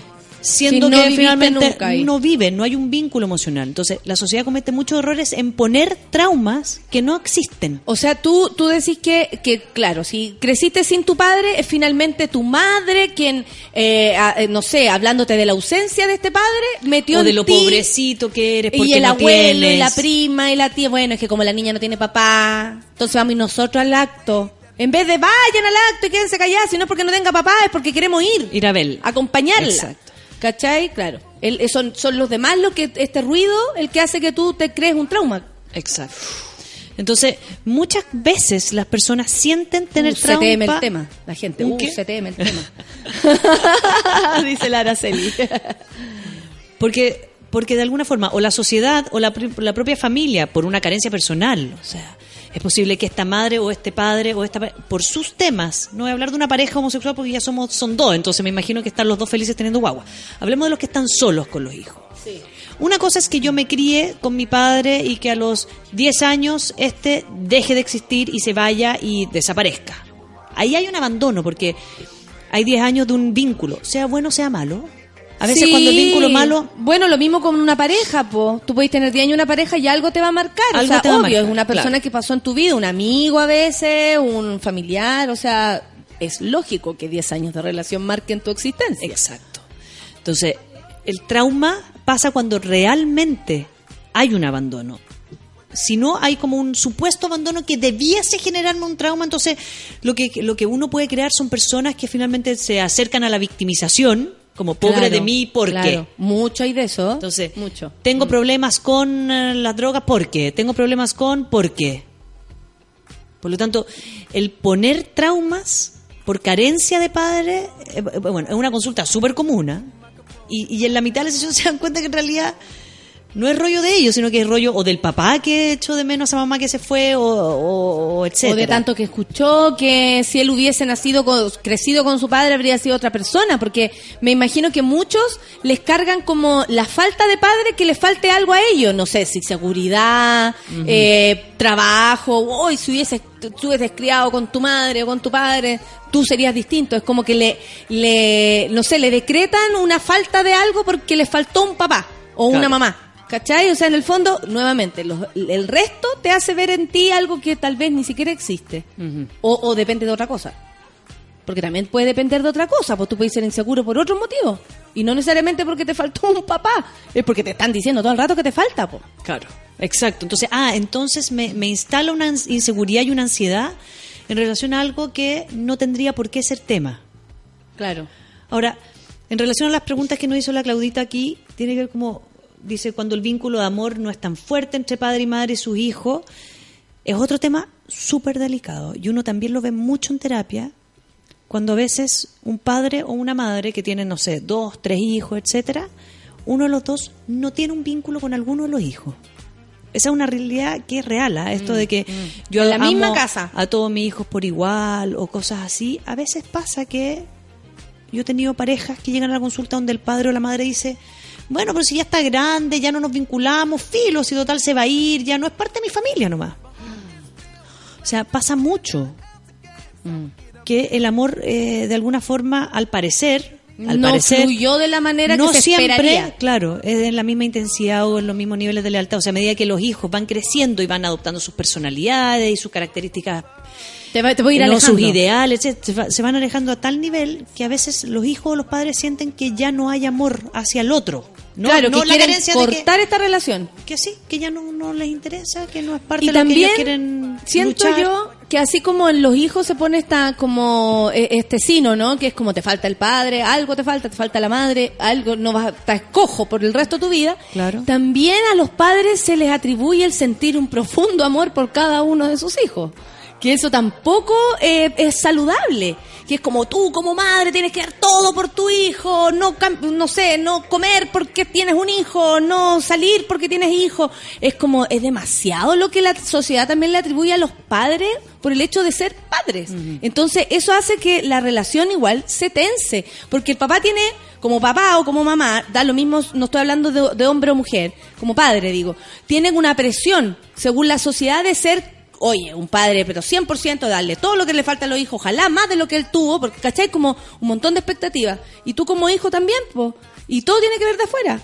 Y los padres así, todo urgidos porque tienen que cumplir un montón de expectativas, para adentro y para afuera. Claro. Yo también encuentro que ser padre es súper sea, estresante. es muy cansador, es difícil y es una responsabilidad muy grande. Es una responsabilidad muy grande. O sea, alguien que no está preparado para ser madre, ¿no? es, es- es por- o sea, el tema del, ab- del aborto. Sí. O sea, esto como de traer una vida porque sí, después la den en adopción.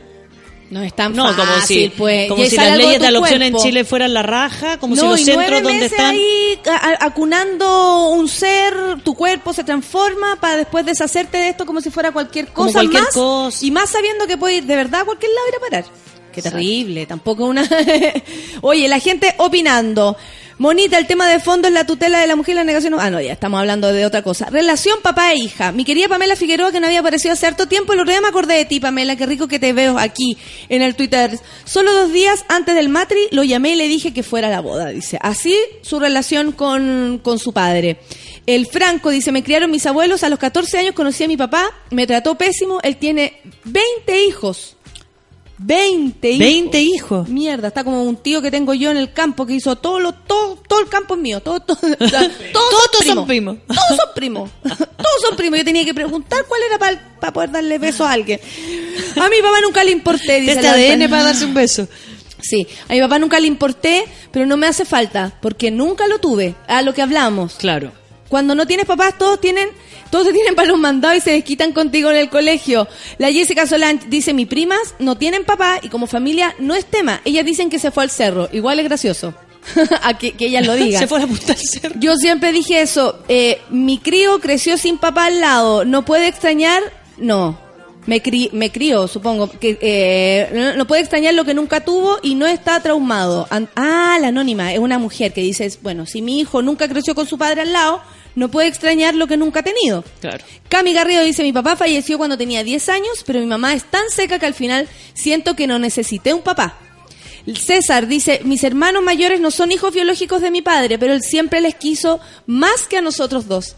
Y eso hasta hoy. Sí, porque hay gente que ama desconmensuradamente a quien tengan a su alrededor. No tiene que ver con los lazos sanguíneos. Mi padre es ahora más cariñoso con mi hermana y conmigo, estando grandes.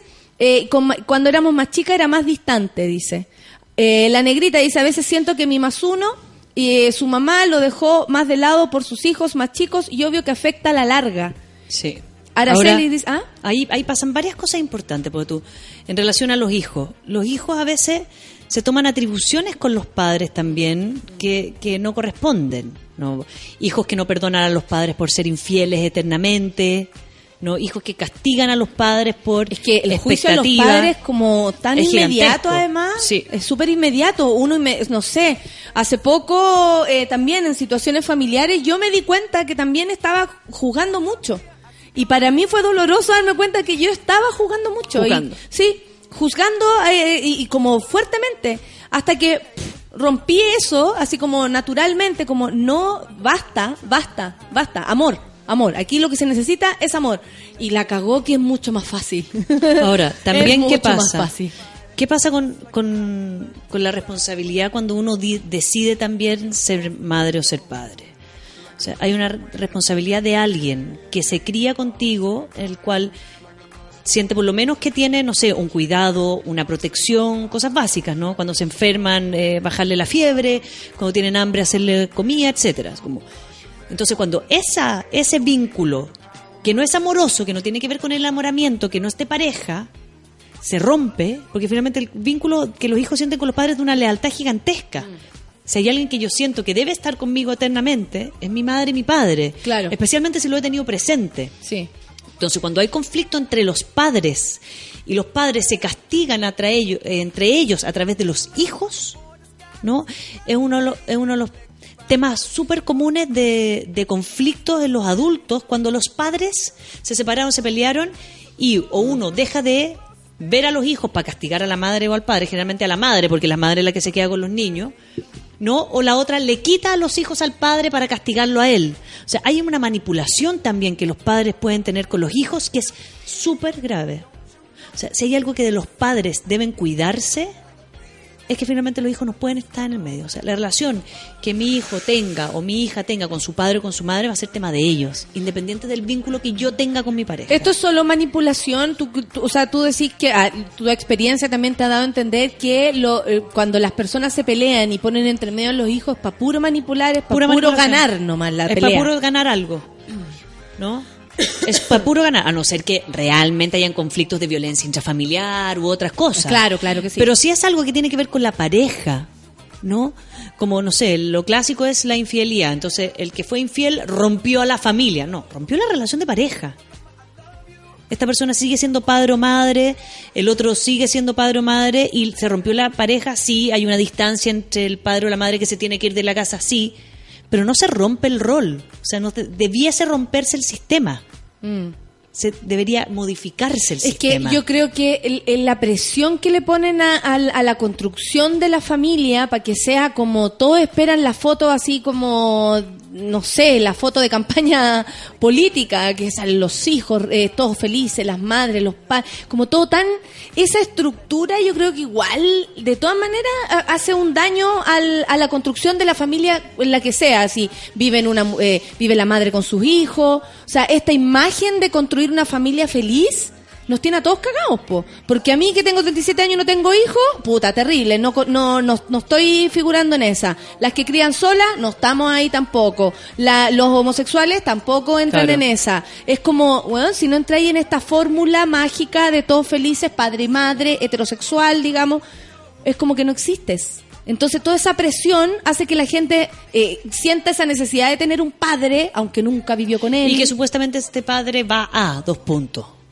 ¿No? Eh, no sé. Y todo lo que tiene que cumplir Cuando hay un carencia padre. de padre, generalmente es como que me falta eh, seguridad, hay cosas así. Cuando me está la carencia de la madre, es como me falta contención y cariño.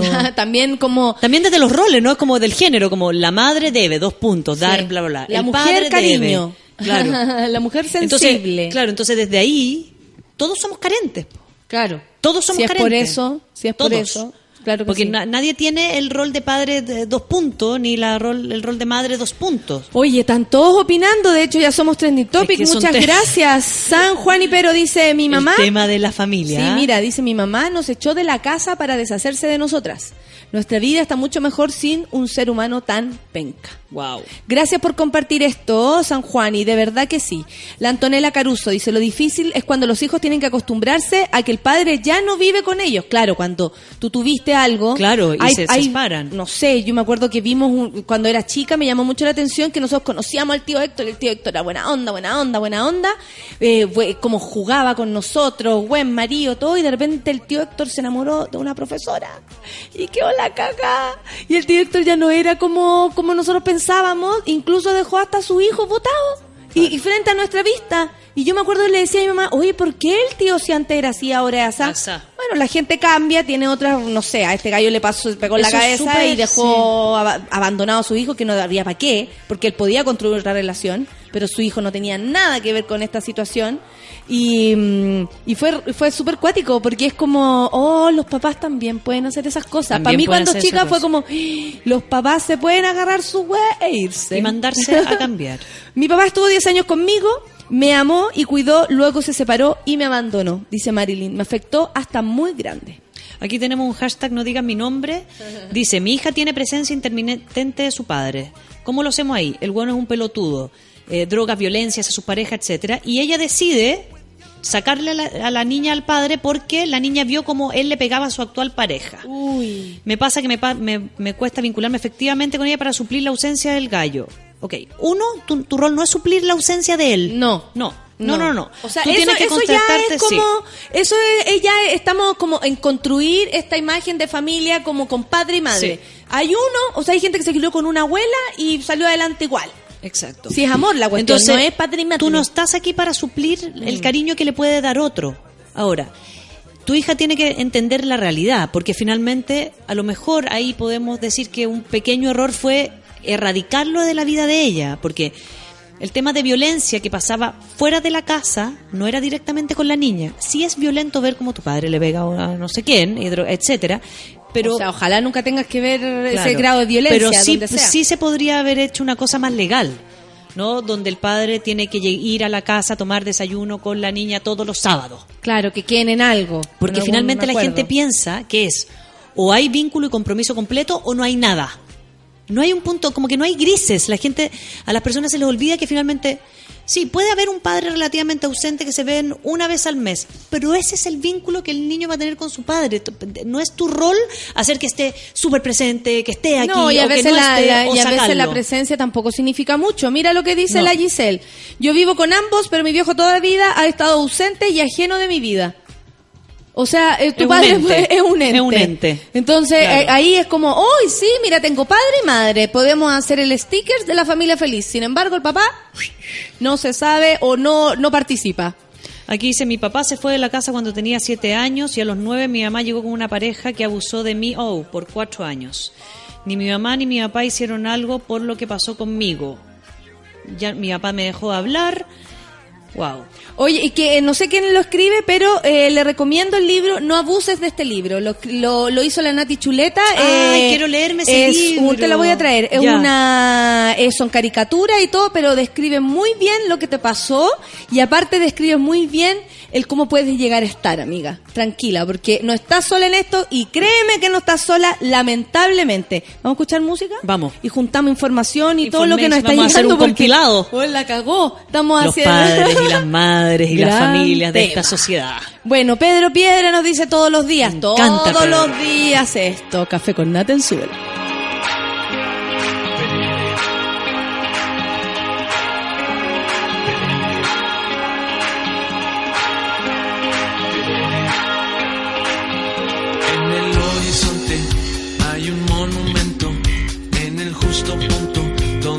El sol se esconde, que llena de oro los ojos de los hombres y su cabeza con rayos de colores. Se ponen a rezar, se ponen a pelear, no soportan la presión, se los lleva un plato volador.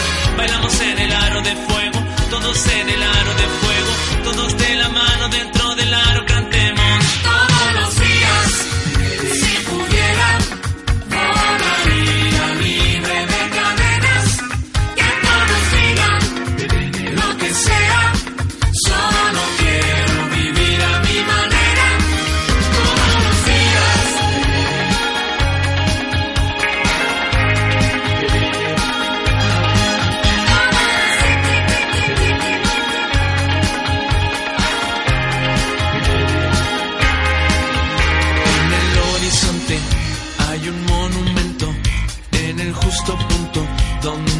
Se esconde, que llena de oro los ojos de los hombres y su cabeza con rayos de colores.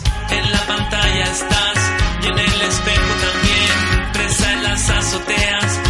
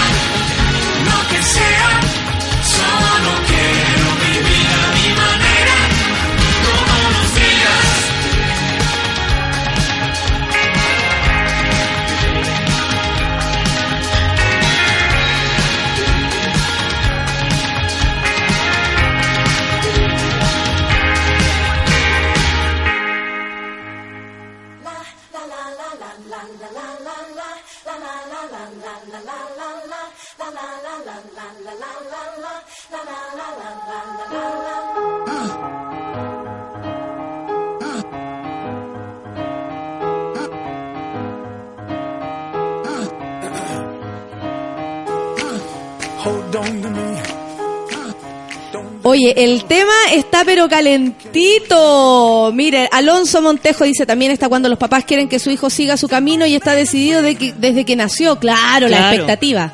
Esas son otras cosas que No, pueden y influir en, la, en la relación de, claro. de hijo-padre, que es como, todos somos abogados, entonces tú también tenés que ser abogado. O le sale bailarín. Eres gay porque no tienes padre. Eres Te faltó gay el hombre. no- Claro. Si es por eso, nada que ver, po. Imagínate. Si eso tuviera que ver.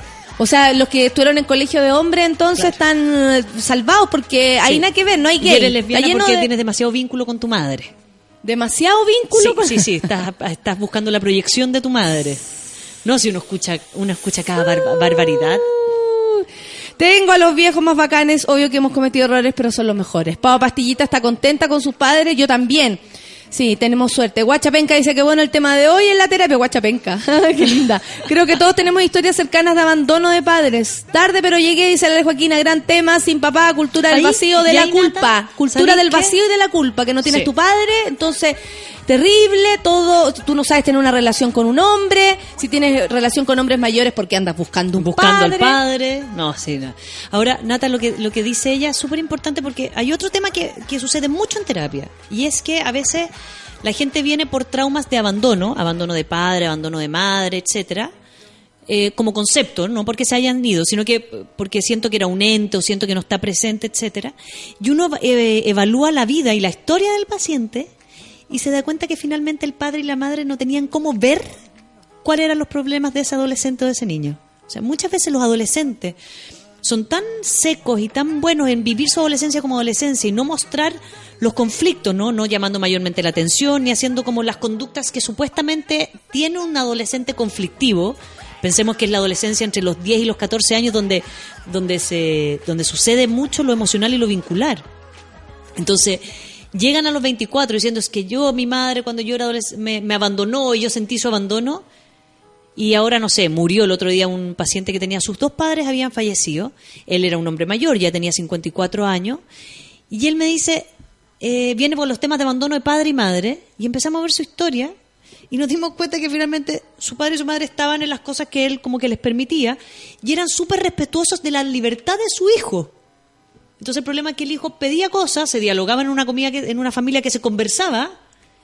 Claro, pero era tan adolescente que finalmente el cabro no sabía lo que quería y confrontaba desde ahí. Pero lo, ha vivido por 30 años como un abandono y tenía rabia de que sus padres habían muerto en un accidente y no les había podido conversar esto. Y en la mitad de la terapia me dijo, no me abandonaron. Claro. Y dije, no, eras un adolescente, no se veían. Y tú no pediste porque tú pasabas y piola, porque tú no le decías porque a él lo molestaban en el colegio, etcétera Y él jamás les dijo nada a nadie, se sobreadoptó una situación tan bien que finalmente no había cómo alguien pudiese ver lo que le estaba pasando. Él se adaptó. Se adaptó a tal nivel que ni siquiera le generó conflicto a él, sino que él sentía que sus padres lo habían abandonado en ese minuto y sus padres no tenían cómo verlo. Y los castigó por 25 años y de- al final se dio cuenta de que no, no tenían cómo.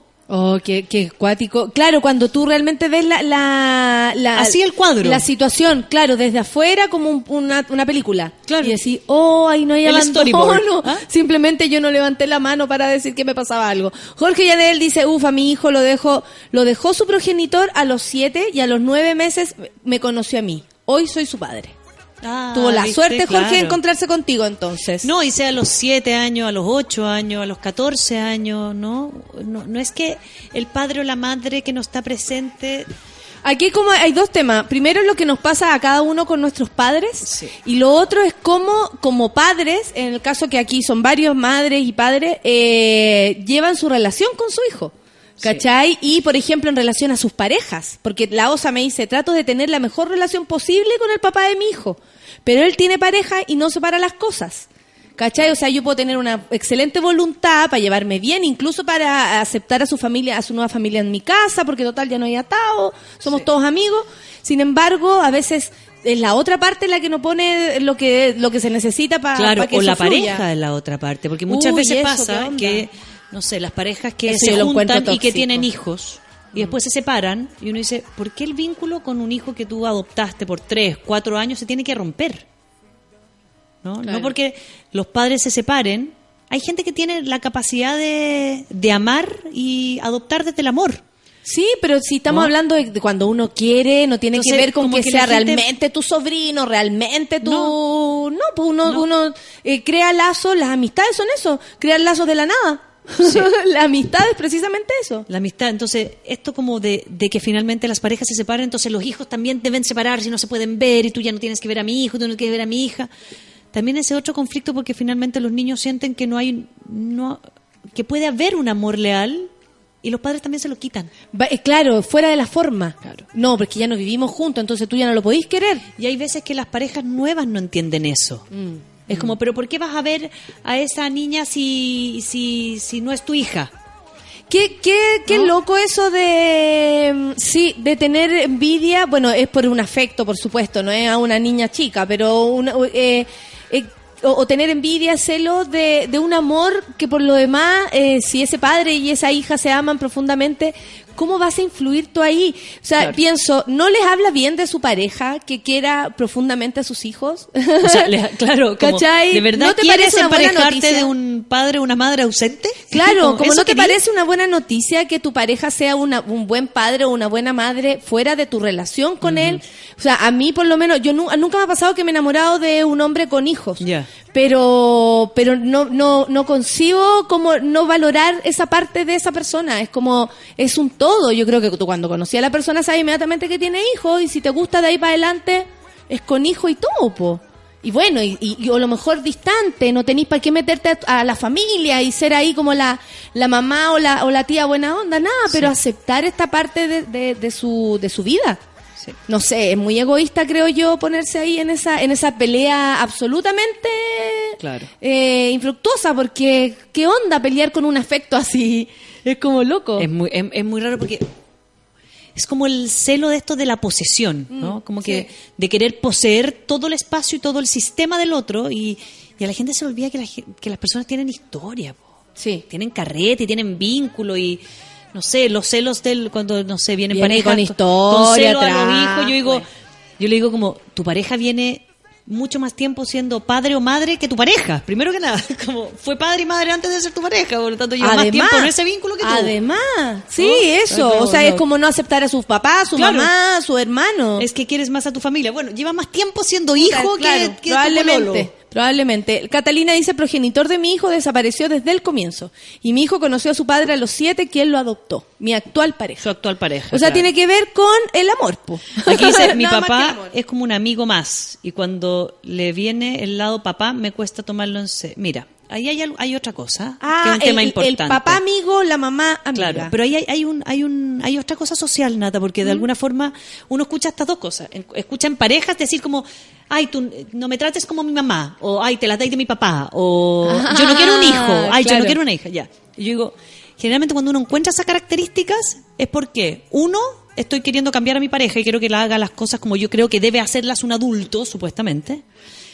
Y dos, estoy quitándole valor a las parejas. Las parejas también se ayudan, también se contienen, también se cuidan, también putean, también llaman la atención. O sea, no es un También rol a del veces padre y la madre. uno tiene una razón, viste, weón, que no teníais que ir, Sí. que teníais que ir al dentista Que no porque hoy día iba a estar madre. pa'l hoyo. Y Porque eso no si significa no, que yo sea la mamá. La del mamá. Y, si, y a los padres pasa lo mismo, como yo espero un rol de mi padre y de mi madre con tales características que si es más amigo que impositivo o más amiga que normática, no la considero mi madre, la considero mi amiga, entonces la invalido. ¿no? Es, y, y finalmente uno dice, ya, bueno, hay padres y madres que no son tan impositivos, hay otros que no saben Si uno castigar, igual a hay los otros amigos a veces le dice abrígate. El punto digo, ¿cuál es el rol? Yo Claro. ando abrigando a todo el mundo. Abrígate, desabrígate. Abrígate, trajiste algo para abrigarte. Trajiste Tengo una fijación cuello con eso. Con el- con el- con el Con la- con abrigar a la gente, te juro. Entonces, pues claro, no tiene nada que que sea Yo la mamá la de la comida. gente. ¿Cómo te ¿Comiste? alimentaste? ¿Comiste? ¿Querís Cada uno tiene. ¿Querís almuerzo? Claro. ¿Estás seguro? ¿Un Sí. pancito tostado? No, y no trajiste nada para abrigarte. Siempre ando Ah. así. Y eso tiene que ver con puro cariño nomás, pues no solamente Con que... amor. Claro, es que lo que pasa es que esta weá de ser lo maternal y que esté tan ensalzado lo maternal hace que todas esas cosas pasen a formar parte solo del instinto maternal y no de una relación No, y- de amor Y como nomás. instinto maternal eh, sanguíneo. Claro, claro. Es claro. como que la gente duda de que un otro pueda adoptar emocionalmente, pero me- nos podemos enamorar como pareja. ¿No? Y tener lealtad contigo. Pero como que con los hijos no, no, no existiese esa validez de que va a durar para siempre. Como que no se apegue mucho, porque si después se separan va a dejar de ver al niño. Ah, mira, mira, mira. Eh, la, la anónima, a la ¿Ya? fuerza, eh, mi, mi querida Clau dice, uff, qué fuerte eso. Yo siempre traté de que mi hijo no tuviera contacto con mis ex. No quería que se ¿Por qué?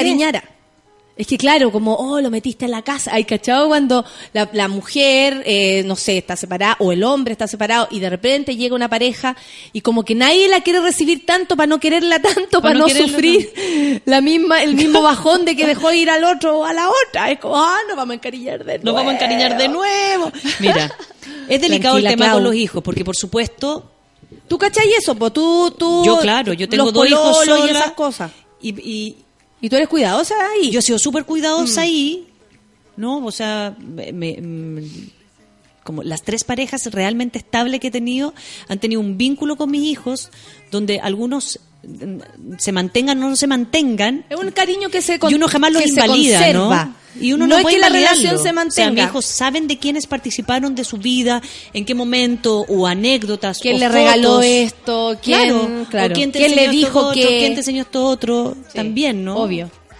Pero, pero sí el cuidado tiene que ver con que si mi ansiedad y yo soy una persona, mujer u hombre, que no puedo estar solo y ando buscándome parejas para acompañarme y tengo hijos, claro, ando con un rotativo que finalmente mi hijo Mm. Eso se va a puede depender sentir de despla- ti. Es, no armáis tu familia, o sea, lo, lo importante cuando uno es madre o padre soltero es armar tu nicho. Este es tu nicho, eres tú con tu hijo, esta es tu familia, estas son las reglas de tu casa, estas son las normas. Un pololo Y el va a sumar como una polola un de ellos, invitado, por ejemplo. Es un invitado. Claro. Y si esa persona, ese invitado, se instala, claro, habrá que readecuar ciertas normas. No hay que ponerse de acuerdo porque hay un, hay un integrante más. Pero de alguna forma, tú tienes que tener una base sólida. Y eso es lo que le da seguridad a los hijos. No quien entra y que sale. Sí, porque ponte tú el Diego dice, ¿cuándo? des- Yo creo que nunca. ¿Cuándo un niño puede, puede decirle papá o mamá a la pareja eh, de su padre o de su madre? Yo creo que no hay para qué decirle papá o mamá. Porque no es necesario. Ahora, claro, Ahora, sí, si si hay un nace- vínculo y hay una adopción y hay una, y hay y una entre cosa ellos clara dos entre nace. ellos. Yo creo que tiene que ver con el lazo entre Claro. dos personas, no los demás alrededor. Si entre tu hija y tu pareja nació una relación tan Sí. profunda que ella le quiere decir papá o mamá, eso es casi de ellos dos. Incluso tú le podrías decir, hija, yo a ti no te dije que tú le dijeras madre, yo a Claro. ti te dije que nada que ver, que él no es tu padre. Tú eliges decirle así como le podrías decir tío Claro. Tito. Si después de eso se arma un vínculo Claro. donde esa persona quiere tomar el rol de padre o madre, hay un acuerdo. Pero es- ahí hay un acuerdo súper claro. No eres madre o padre mientras esta relación dure. Por eso la foto familiar hay que poner a los pololos por fuera del grupo, así es más fácil recortarlos, dice el Ítalo.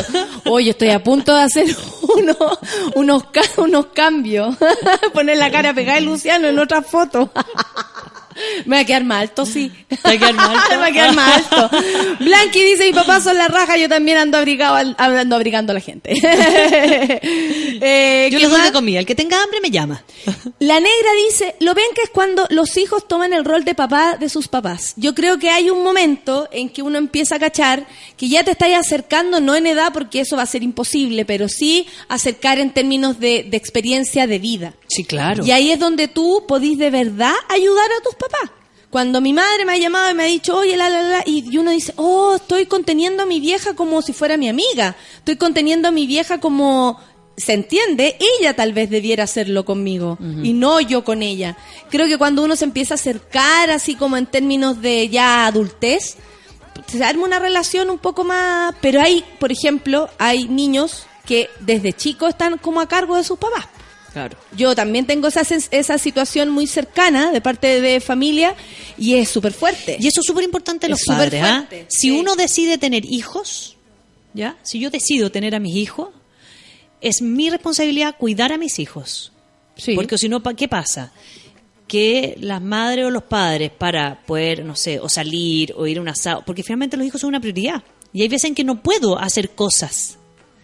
Responsabilizan como al hermano mayor que cuida al hermano menor, como esta cosa de que los roles para los hijos, como que los hermanos mayores tienen roles medios paternales con sus hermanos chicos, porque les pongo responsabilidades a los otros, de cuidado. Yo digo, no, los hijos tienen responsabilidad de hacer su cama, de normas, pero no de suplir no lo que tú estás haciendo, a no ser que sea adolescente y le vaya a pegar por pagar por pegar, pegar, le vaya a pagar por ser babysitter un rato. Pero también O la- puedes llegar a acuerdos, me cuida de tu hermana, son acuerdos, pero no significa que se tenga que porfa, hacer cargo. porque Obvio, tengo como- 10 minutos, pero no hacer cargo. Y cuando vamos creciendo también no, te- esas no, cosas es tu son más responsabilidad porque posibles. eres el hermano mayor. Ya, Tienes que ir a eso- cuidar a tu hermano, ¿no? Eso es lo... Claro, eso es, es- es delicado porque finalmente no, no tiene que ir a cuidar a su hermano, tiene que salir al parque a jugar a la pelota, Tiene tiene, que que, hacer otras si que cosas, o, que, necesita. o quiere acostarse en la cama y no hacer nada. No tiene que, Sí. por ser esto. Como los padres tampoco deben. Y, y- y ahí está lo, lo delicado de, de la raza humana, ¿no? Como esto de que el sistema familiar me como que fuese igual a lealtad profunda. Y ahí volvemos a nuestro otro tema delicado, Nata, que es el tema de los abusos sexuales, ¿no? Mientras el más del 50% de los abusos sexuales sean al interior de la- del sistema familia, cercano, tíos, hermanos, primos, padres, padrastros, hermanastras, mamá, etcétera, ¿no? Hay algo en el sistema familiar o la obligatoriedad de esta lealtad y esta cosa en el amor Sí. Que, que, que- que estuvo mal pensada en algún minuto, ¿no? Como que se trató de estructurar algo, yo creo, en algún minuto, y aquí los antropólogos nos tendrán que ver, no, se, se- se intentó estructurar un sistema de familia, yo digo, para resguardar de algo que yo creo que lo único que hizo fue esconderlo. Claro. Y tiene que ver con la lealtad. Entonces tenemos traumas también impuestos socialmente por no tener, que es el trauma de por qué no quieren hacer que, que los homosexuales y las parejas, digamos, puedan adoptar. No, porque si son dos madres va a tener el trauma de que falta padre, a no ser que una de las dos sea súper masculina. Mira la tontera. Como que debe haber un masculino y un femenino impuesto por fuera, como de ejemplo, donde finalmente la sociedad tiene profesores, profesoras, vecinos, vecinas. O sea, los roles donde yo miro la masculinidad y la feminidad no tienen que venir necesariamente de la familia. Sí, ojalá que tengáis mucha gente que te ame en tu familia. Obvio. Madre, padre, tío, hermano, Sí, ok, que y todos te, am- aman. Y, y ojalá en la pega te La amen, tus amigos te amen, todos te amen. Pero eso no tiene que ver con, con finalmente con carencias. Mm, mm. Entonces, hay carencias que sí tienen que ver con cosas que me quitaron, ¿no? Amores, eh, lealtades y cosas. Pero hay que tener cuidado y diferenciar cuando yo creo que mi trauma es porque no tuve algo o mi trauma es porque me quitaron algo. Cuando me quitan un amor y una lealtad y un abandono. Sí. Sí, Hay una falta. Hay una falta. De Sí. algo que tenías. De un hay gente espacio que, son que, quedó víctimas de vacío. abandono, claro. Sí. Pero hay otro que tiene que ser como... O sea, el llamado, por ejemplo, ahora que estamos analizando esto, y me imagino que cuando la gente llega, para ir cerrando, porque nos quedan tres minutos, Oh. eh, es más que todo eso, como descubrir cuál es el, eh, como de verdad, si mirar desde lo más fría, desde el más frío lugar, o, o- o- o como si esto fuera una película, eh, de mirar y de verdad decir, eh, ¿sabéis qué? La falta de es más que todo mis ganas de haber tenido un papá. Claro. Mis ganas, ganas, porque sí, vi, claro. vi que mis amigas eran felices porque tenían a sus padres y yo envidiaba que mi amiga tuviera un, un padre. Ah, ya, tú tenías ganas, pero tuviste alguna vez, no, o sea, como mirar realmente la falta o la ausencia y creo yo que ir soltando es súper agradable además, y lo digo por experiencia propia, soltar los rollos de cuando uno es chico, porque esa mochila es muy pesada y no podemos avanzar hasta los 40 años con una Claro, mochila de no una weá que, te ser pasó a trauma, los 10. y no tienen que ser traumas, tengo que No estoy hablando de abusos sexuales ni de No, cosas que cosas son trascendentales. Estoy hablando de, de pequeñas de lo cotidiano. de pe- de pequeños dolores que uno Sí, tiene. sí, Aquí, sí, mira, sí. no digan mi nombre, dice en septiembre me detectaron VIH. Cuando le conté a mis padres sentí que me tenían idealizado como hijo perfecto y me dijeron que creían que yo era inteligente. Hoy me da miedo conversar con ellos, claro. Aquí hay otro error que cometen tanto padres como hijos que es como me defraudaste. Es como que si mi vida, mi vida estuviese hecho para agradarte o desagradarte a ti. Pero es que eso como es, es muy antiguo también como esa creencia de que Pero uno no, le tiene es- que devolver todo a los muy padres. común, es muy común devolver como- todo, te dieron para estudiar, te dieron Entonces, esto, tú entonces debes. tien- claro. Tienes que estar ahí. Y yo digo, no, porque esa es la responsabilidad. Claro. Eso es lo que los padres, pucha, debiesen hacer si deciden tener un hijo. Y hay normas que te dicen que hasta cierta edad son tu responsabilidad. Entonces, cuando esto, el, cuando el hijo comete un error, ¿no? Y no se cuidó, ok, no usó condón, no se cuidó, o su pareja no le dijo que estaba infectado, etcétera. Ya. ¿Y los padres qué hacen? Finalmente es como invalidar todo por un error. Mm. ¿No? Invalidar a la personalidad entera por un error. Es Y como que sin los hijos asumir en este caso el gran daño que le pueden hacer Claro. eh, a su corazón cuando lo que más necesita tener arriba eh, porque por lo demás de VIH no es el problema o sea él se puede él puede controlar toda su vida su VIH ¿Cachai? O sea, hay hasta ignorancia al respecto. Claro. Es, tú apañáis a una persona que tiene VIH y puedes ir a enterrarte a ti mismo, ¿cachai? O sea, esa cuestión da lo mismo. Eh, tampoco es una, es una, es una mancha social como lo era antes. Hay demasiada gente que vive con VIH y de verdad son eh, talentosos, importantes, influyentes, eh, eh, etcétera. O sea, hay tanto mito alrededor también que estos padres al final ni siquiera están escuchando a su hijo, atendiendo a su hijo, sino que están pensando en, lo, en todo lo de atrás, en como los diarios, en lo que van a decir, en puras weas que, escapan al amor, al amor de, de esos dos seres, madre, Claro. hijo o padre, hijo, ¿cachai? Exacto. Entonces ahí al final a tu padre lo ves como una persona desconocida. Como un desconocido.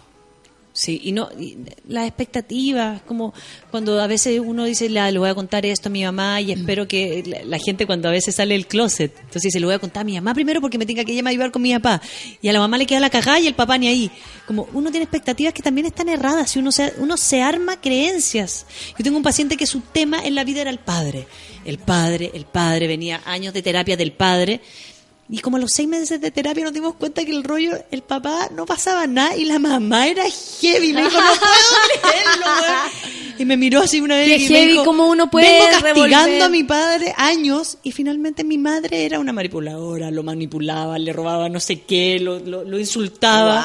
Wow, la, la verdadera teleserie. La verdadera teleserie. ¿Sabéis que mira, quiero terminar esto porque la matrona dice el momento en que extrañé un papá para mi crío fue cuando tuvo que aprender a afeitarse. Yo también conozco a gente que le pide a un amigo, oye amigo, Feluca, ¿sabéis que mi hijo tiene que aprender a afeitarse? ¿Por qué un día no hay para la casa y las- le enseñáis? déjalo que se deje barba, la gente exitosa tiene barba. Tiene barba. Ay, Bueno, mi hijo la barba. primera vez que, quisier- que ¿Cachai, querían no? hablar de sexo, y yo dije, estos quieren, tienen que y querían hablar con un hombre, llamé a un amigo y le dije, a cuadrarse. Tiene que ir a Sí, hablar de sí. sexualidad con o, los o acompáñame, Ayúdame, porfa, en habla esto. con ellos, o se quieren afeitar. Yo creo que en ese aspecto Sí, también se puede contar con ayuda. amigos, el abuelo, ayuda. el tío.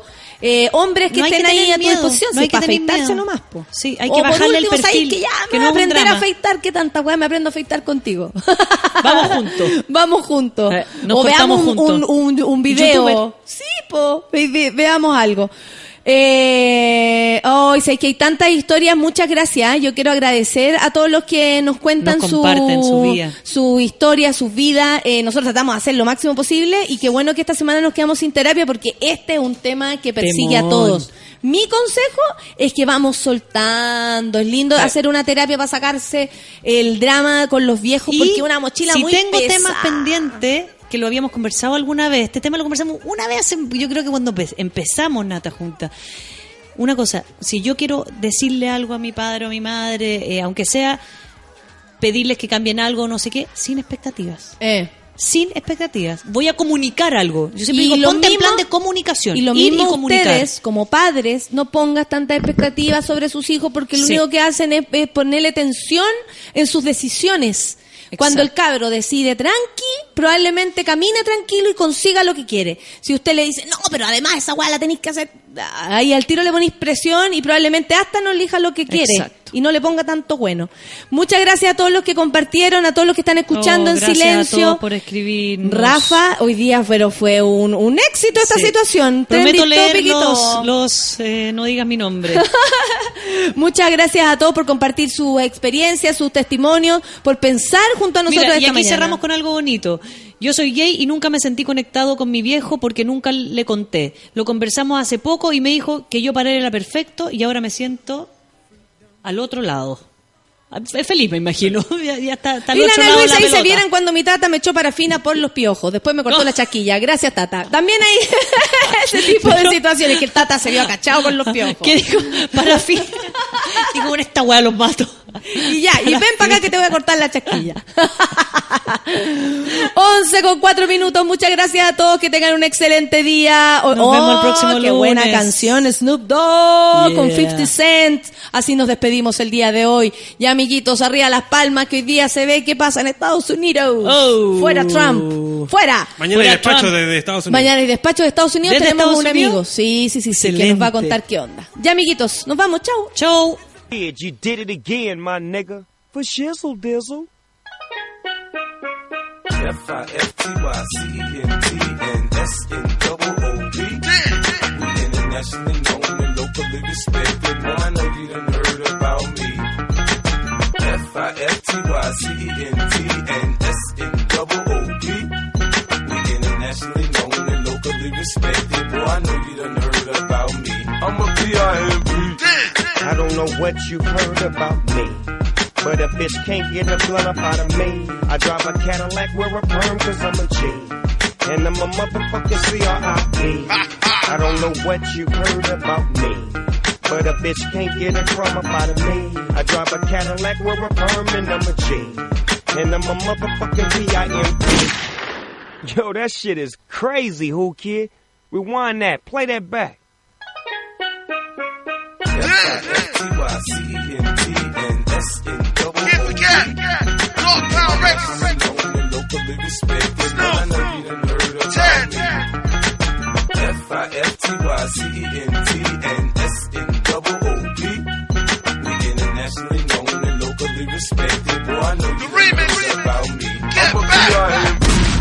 I don't know what you've heard about me. But a bitch can't get a blunt up out of me. I drive a Cadillac, wear a perm cause I'm a G. And I'm a motherfucking C.R.I.P. I don't know what you've heard about me. But a bitch can't get a crumb up out of me. I drive a Cadillac, wear a perm, and I'm a G. And I'm a motherfucking P.I.M.P. Yeah, bitch, I got my now later gators on. I'm about to show you how my pimp hand is way strong. You're dead wrong if you think the pimpin' gon' die. 12 piece with a hundred holes by my side. I'm down with that nigga 50 like I'm down with blue. Fuck cuz, nah, nigga, motherfuck you.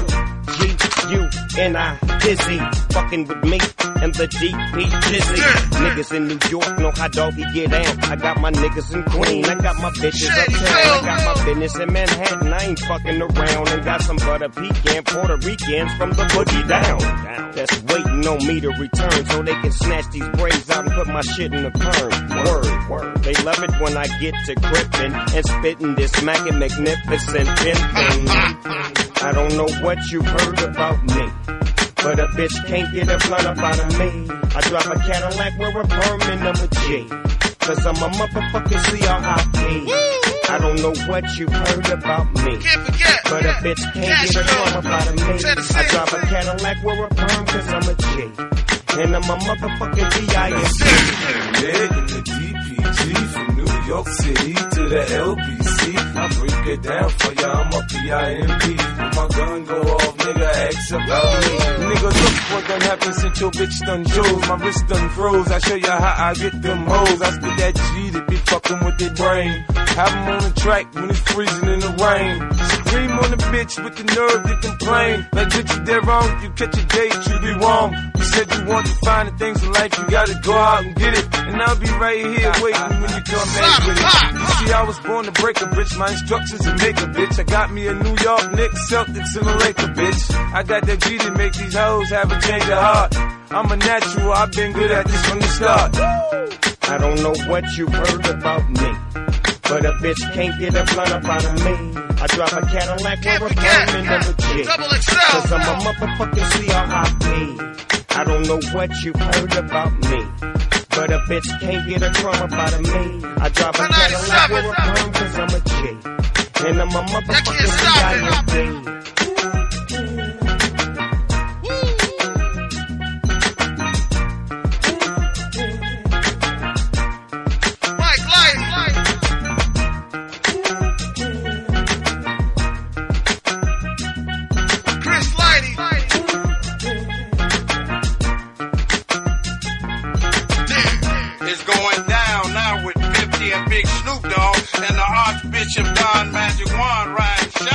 with Who Kid. The straight up pimp is crack-a-lacking. His pimps up, you know his hoes down. It's green for the money, gold for the honey. We off and we running with 50 and Snoop Dogg and the Macalennium. Keep it down, player. Pimps up, you know the rest. Church. Eso fue Café con Nata. Natalia Valdebenito te espera de lunes a viernes a las 9 de la mañana en el matinal más pitiado de Chile. Solo por su vela radio.